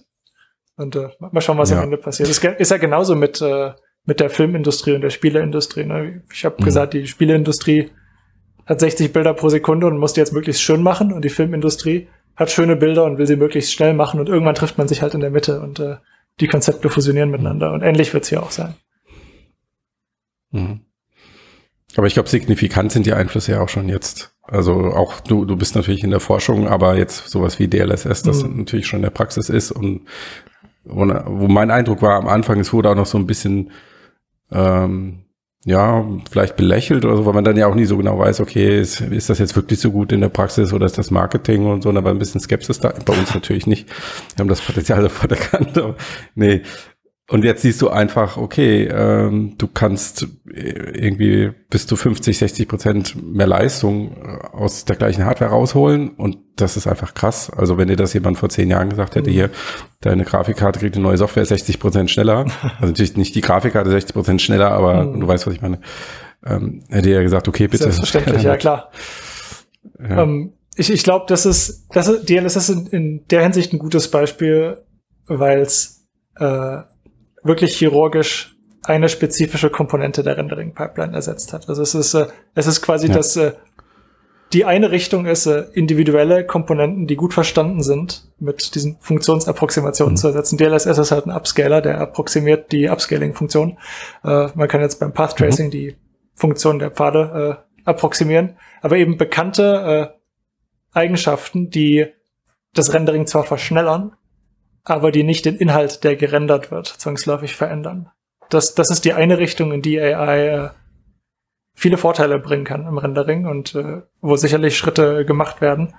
äh, und Verbesserungen bringen. Aber die andere Richtung ist die komplette Ersetzung von 3D-Content mit äh, AI-generiertem Zeug, mit den Guns. Und mhm. da ist, da ist der Punkt noch ein bisschen unklar, wo sich die zwei in der Mitte treffen, weil es äh, schon äh, recht unterschiedliche Ansätze sind. Man kann sich dann aber natürlich vorstellen, es geht jetzt auch in Richtung von Deepfakes, dass man am Ende einfach ein Bild klassisch rendert, aber die Gesichter von seinen Videospielcharakteren einfach äh, schemenhaft lässt und dann einen Gun am Ende drüber laufen lässt, der dir nur die Gesichter einfügt in deinem, in deinem Bild schlussendlich. Sowas, sowas wäre dann auch wieder ein eher chirurgischer Eingriff, anstatt direkt das ganze Bild mit einem Gun zu erzeugen, wo ich mir viel eher vorstellen könnte, dass es gut funktionieren könnte. Hm. Mhm. Aber er hätte auch jetzt in, auf die Entwicklungsprozess äh, betrachtet schon große Auswirkungen, was die Effizienz ähm, bei, bei der äh, Programmierung bedeutet oder beim Design. Äh, Level Design haben wir auch schon angesprochen. Was natürlich dann auch schon die Möglichkeiten der Industrie verändert und damit wahrscheinlich auch die Industrie. Und, und auch da natürlich, die AI muss nicht nur an der Stelle benutzt werden, wo die Spieler sie sehen. Du kannst natürlich auch eine AI benutzen, die einem ja. Künstler jetzt einfach mal ein Level vorgeneriert und der ne, die prozedurale Levelgenerierung, die wir so kennen. Äh, ich glaube, die, die Diablo-Spiele sind ein gutes Beispiel von früher und Path of Exile mittlerweile. Mhm. Ähm, die äh, sind zwar besser geworden, aber auch nicht, äh, sagen wir, das Gelbe vom Ei. So manuell erzeugte Level von Künstlern sind viel, viel besser. Und wenn eine AI sowas replizieren könnte und du dynamisch zur Spielentwicklungszeit jetzt eine schöne, gigantische Welt, das, das Versprechen von äh, No Man's Sky war ja, dass, dass du ein gigantisches Universum hast mit äh, ja. Milliarden an Planeten, alle prozedural generiert und interessant zu erkunden. Schlussendlich war es einfach eine langweilige, also zumindest zu, beim Launch war es äh, äh, relativ eintönig. Ja. äh, ja. Aber wenn dieses Versprechen wirklich äh, stimmen könnte und funktionieren könnte, das wäre das wäre auch ein super Eingriff von AI, den ich mir total vorstellen könnte. Mhm. Ähm, du hast jetzt ja. relativ oft AI gesagt und wir haben das ja ganz am Anfang schon mal. ja, ich weiß. Das ist keine Vorwurf. Keine Vorwurf. reingefallen. Die Gelegenheit für eine Überleitung. Ähm, weil äh, mich würde es schon interessieren, auch natürlich, ähm, für, weil ich bin interessiert einfach so an unterschiedlichen Blickwinkeln von Leuten, die in dem Feld arbeiten. Als ich, ähm, ich glaube, es auf deinem LinkedIn habe ich diesen schönen Satz gelesen, I work on the intersection of light transport simulation and machine learning. In salesman terms, I do rendering with AI. Und äh, das fand ich irgendwie lustig und ähm, das hat mich gleich natürlich zur Frage geführt, was für dich eigentlich ähm, dieser Begriff bedeutet und ähm, wo, was für dich künstliche Intelligenz ist. Also weil ich nehme mal an, darüber hast du dir natürlich auch schon mal Gedanken gemacht. Ja, ich glaube, ich glaube, die macht sich so ziemlich jeder, der in einem Fachgebiet schlussendlich arbeitet. Und, und auch viele drumherum. Ich, äh, ich glaube, die äh, zufriedenstellendste Definition von Intelligenz, äh, die ich bis jetzt gefunden habe, ist äh, die Fähigkeit, Modelle zu machen. Äh, Modelle, mit denen man Vorhersagen treffen kann, die dann auch stimmen. Und je intelligenter du bist, desto besser ist dein Modell, desto akkurater deine Vorhersagen. Ähm, der Grund, wieso mir die Definition gefällt, ist, äh, dass sie äh, Intelligenz so ein bisschen von Emotionen und Persönlichkeit und äh, vermenschlichten Sachen trennt. Ne, also wenn du ein Computerprogramm hast, das gute Vorhersagen treffen kann, selbst wenn es damit jetzt kein besonderes Ziel verfolgt und wenn es nicht unbedingt Emotionen hat oder so, kann man das dann trotzdem Intelligenz nennen. Auf die Art hat man, hat man diese verschiedenen Gebiete ein bisschen voneinander abgegrenzt. Und das heißt das natürlich nicht, dass die zwangsläufig voneinander getrennt sein müssen. Also wenn, wenn du jetzt einen äh, intelligenten Agenten hast, der auch ein gewisses Ziel verfolgen soll, dann ist es eventuell nützlich für diesen Agenten auch ein Modell von sich selbst äh, zu inkorporieren, um vorhersagen zu können, wie, diese, wie, wie er in verschiedenen Situationen reagiert, um sich dann selbst steuern zu können. Und äh, als Komponente davon sind Emotionen dann eventuell vielleicht ganz nützlich zu haben. Mhm. Ähm, aber äh, um, um zur Definition von Artificial Intelligence zurückzukommen, äh, alles, was wir äh, quasi auf dem Computer programmieren, was wir Menschen jetzt künstlich bauen, ähm, das würde ich, äh, und was ein Modell ist von, äh, von entweder der Realität oder etwas anderem, wo es sinnvoll ist, Vorhersagen zu treffen, das würde ich als Intelligenz bezeichnen. Und ich meine, eine, eine der großen Baustellen, die wir auf jeden Fall noch haben in der äh, AI-Forschung, ist äh, ein Modell äh, zu bauen, das wirklich äh, die komplette Realität äh, beinhaltet. Wir Menschen haben alle verstanden, es, äh, es gibt eine physische Realität und jegliche Modelle, die wir bauen sollten, fundamental gesehen irgendwie miteinander vereinbar, äh, vereinbarungsfähig sein. Ne? Alles ist Teil der Welt. Ein großes Modell gibt, das alles beschreibt. Das nennt sich die Physik. Und äh, wir haben vielleicht kleine, akkuratere Teilmodelle für manche Sachen, aber wir wissen trotzdem, die sind alle Teil eines Ganzen. Und AIs sind da eben, eben der Schrank, der äh, von einer äh, Seite anders aussieht als von der anderen, ist ein typisches Beispiel davon, wo äh, das Modell der AI nicht fähig ist, akkurate Vorhersagen zu treffen, weil sie nicht äh, ein grundlegenderes Verständnis über die Eigenschaften der Realität hat. Also mhm. das wäre dann Mangel an Intelligenz in dem Fall. Okay, das ist quasi, und was für einen Anspruch hättest du an das Modell, dass es also was ist für dich ein Modell? Ist zum Beispiel, wenn wir nochmal an, an die Nerves denken, haben die sozusagen ein eingeschränktes, simples Modell eines Objektes und sind daher quasi ein Beispiel für künstliche Dummheit, aber oder eingeschränkte Intelligenz. Ja gut, und äh, wenn, wenn, man, wenn man, äh, wenn man da dann schon, äh, wenn man Nerves nicht intelligent nennt, ja, doch, ich, ich glaube, es ist, es ist relativ angebracht, Nerves gar nicht so intelligent zu nennen, weil im Vergleich zu dem, was GANs äh, können, was die künstliche Bilderzeugung äh, schon kann mit neuronalen Netzwerken, im Vergleich dazu sind, Neuron sind Nerves relativ äh, dumme Modelle. Hm. Aber ja, total. Sie äh, können dir vorhersagen, an welcher Stelle im 3D-Raum du Zeug hast oder kein Zeug hast und sie können dir vorhersagen, was für eine Farbe das hat für ein, eine gewisse Form, eine gewisse Situation. Ja, okay. Diese, die Nerves können nicht generalisieren über, und sie haben natürlich kein Verständnis von Physik oder ähnlichem. Ja, okay. Äh, aber ja, du, tatsächlich spiegelt sich das auch in der Praxis wieder. Die, die neuronalen Netzwerke, die du benutzt für diese Neural Radiance Fields, die sind verhältnismäßig klein. Also selbst objektiv betrachtet sind das äh, relativ dumme Modelle im Vergleich zu den größeren Netzwerken, wie die, die hinter äh, GPT-3, also das ist eins dieser großen äh, äh, Natural Language ja. äh, Generation Modelle von OpenAI. Mhm. Okay, ja. Mhm. Äh, interessant. Also es ist äh, eigentlich ein relativ niedrigschwelliger Begriff, äh, aber der operativ irgendwie auch nutzbar ist und wo man dann genau sagen kann, das ist jetzt halt ein Beispiel dafür. Und diese Knüpfung an Modelle, da bist du ja auch nicht alleine, so wie ich das sehe. Äh, ja. Okay. Also definitiv Inspiration von vielen anderen äh, schlauen Leuten, denen ich in Podcasts oder ähnlichem zugehört habe. Ja. ähm, okay. Ähm, eine Frage, die lasse ich mir nicht entgehen, ist, äh, ich habe so ein bisschen auf deiner Webseite gescrollt und gesehen, dass du seit acht Jahren schon mittlerweile, wenn ich das, äh, wenn das stimmt, äh, an einem Rhythm Game nebenher arbeitest. Äh, Vielleicht kannst du einfach ganz kurz was dazu sagen. Ich fand das irgendwie mega cool und ich habe mir so Videos davon angeguckt. Ich hatte leider keine Zeit, es zu spielen. Es sah ziemlich hardcore aus. Äh, vielleicht magst du zwei Sätze dazu sagen. Äh, was ist das? Hm. Klar, klar. Ähm, das Spiel heißt Osu oder äh, eigentlich wird's Os ausgesprochen. Ähm, sorry.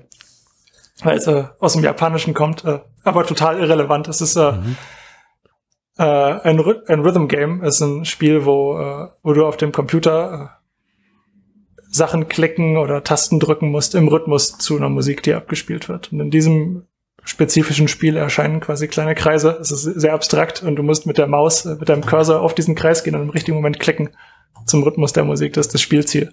Das klingt das natürlich sehr einfach, aber wie, wie, wie es halt ist mit Gamern, ist sie versuchen, so Sachen dann auf die Spitze zu bringen und hast dann Levels, wo 100 Kreise äh, na gut, pro Sekunde jetzt nicht, aber pro Minute erscheinen und du echt, echt viel klicken musst und echt schnell und akkurat.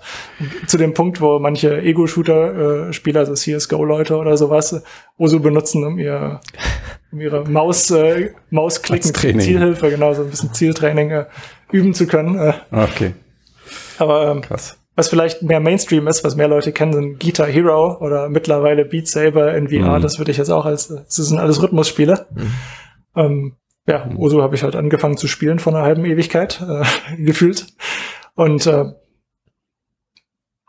habe unter anderem äh, Probleme mit äh, dem Ranking-System dieses Spiels gefunden. Die Art und Weise, wie Spieler bewertet wurden, hat nicht unbedingt ihr, ihrer Skillfähigkeit entsprochen. Und da habe ich einfach äh, äh, per Hand so einen kleinen Algorithmus geschrieben, der äh, die Level analysiert dieses Spiels, äh, diesen Leveln dann verschiedene Schwierigkeitswerte zuweist, zum Beispiel wie schwierig ist es zu zielen in den Leveln, wie schwierig ist es schnell genug zu klicken und so. Und das dann abgleicht mit den, äh, mit den Scores, die die Leute auf diesen Leveln geschafft haben und daraus ein Ranking-System gebaut. Das wurde dann schlussendlich das offizielle Ranking-System vom Spiel und äh, ich wurde äh, Freund vom, äh, Entwickler von diesem Spiel oder Besitzer und habe dann einfach selbst auch viel mit dran programmiert. Das ist so eine Art Hobbyprojekt, war, war ein kleiner Nebenjob während des Studiums. Mhm. Und mit, ich meine, die, die, letzten Jahre war ich wirklich nur sehr entfernte äh, unterwegs äh, mit Osu. Also vielleicht äh, soll ich, sollte ich das aktive Development eher auf dass, dass es vor drei Jahren oder so aufgehört hat, mhm. bezeichnen. Okay. Aber so, so ein klein bisschen äh, verfolge ich die Sache trotzdem noch und gebe mal ein bisschen meinen Senf irgendwo dazu ab. Ich wollte gerade fragen, wann du Neurendering in OSU äh, in OS implementierst. Und wie? Ja, aber wahrscheinlich, wahrscheinlich nicht so bald. Das ist, äh, das ist wirklich eine komplett andere Welt, weil es halt ein 2D-Spiel ist. Mhm. Und äh, ich habe einen großen Teil der Grafik-Engine davon geschrieben, aber die Art an Rendering-Algorithmen, ah, Algorithmen, okay. die du davon benutzt, sind äh, einfach komplett anders. Die haben da nichts mehr mit Lichttransport oder der physischen Realität zu tun, sondern es geht dann wirklich um so abstrakte Sachen wie Fill-Rate auf deinen Grafikkarten und wie machst du, dass dieses Spiel auf äh, Laptops der 90er Jahre noch funktioniert, weil mhm. es ist ein relativ großes Spiel, es spielen Leute überall äh, über den Globus verteilt und oft hast du halt auch äh, äh, Spieler, die auf äh, ältere Hardware äh, unterwegs sind und nicht die Mittel haben, sich irgendwie bessere Hardware mhm. zu holen. Und vor allem bei einem 2D-Spiel, was prinzipiell jetzt nicht so, so super gut aussieht, möchte man dann auch immer schauen, dass es möglichst weit nach hinten äh, kompatibel bleibt und auch auf alter Hardware gut läuft. Da gibt es ja ganz, ganz lustige äh, Tricks, die man am Ende durchführen muss. Ne? Mit diesem alten Intel-Chip, der gewisse Grafik-APIs wirklich noch nicht unterstützt. Aber da, da könnte ich auch. und äh, andere interessante Probleme, zum Beispiel, dass äh, in so einem, ne, man, man kennt vielleicht von Reaktionszeit äh, Experimenten im Internet, wenn, wenn man sagt, du musst klicken, sobald äh, die Ampel grün wird oder so. Dann hat ein Mensch eine Reaktionszeit von 100, 200 Millisekunden, wenn es hochkommt. Also schneller kann ein Mensch einfach nicht reagieren. 100, 200 Millisekunden, so ein Zehntel von einer Sekunde ist das Beste, was du dir eigentlich vorstellen kannst.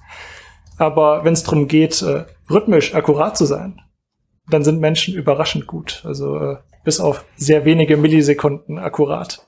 Okay.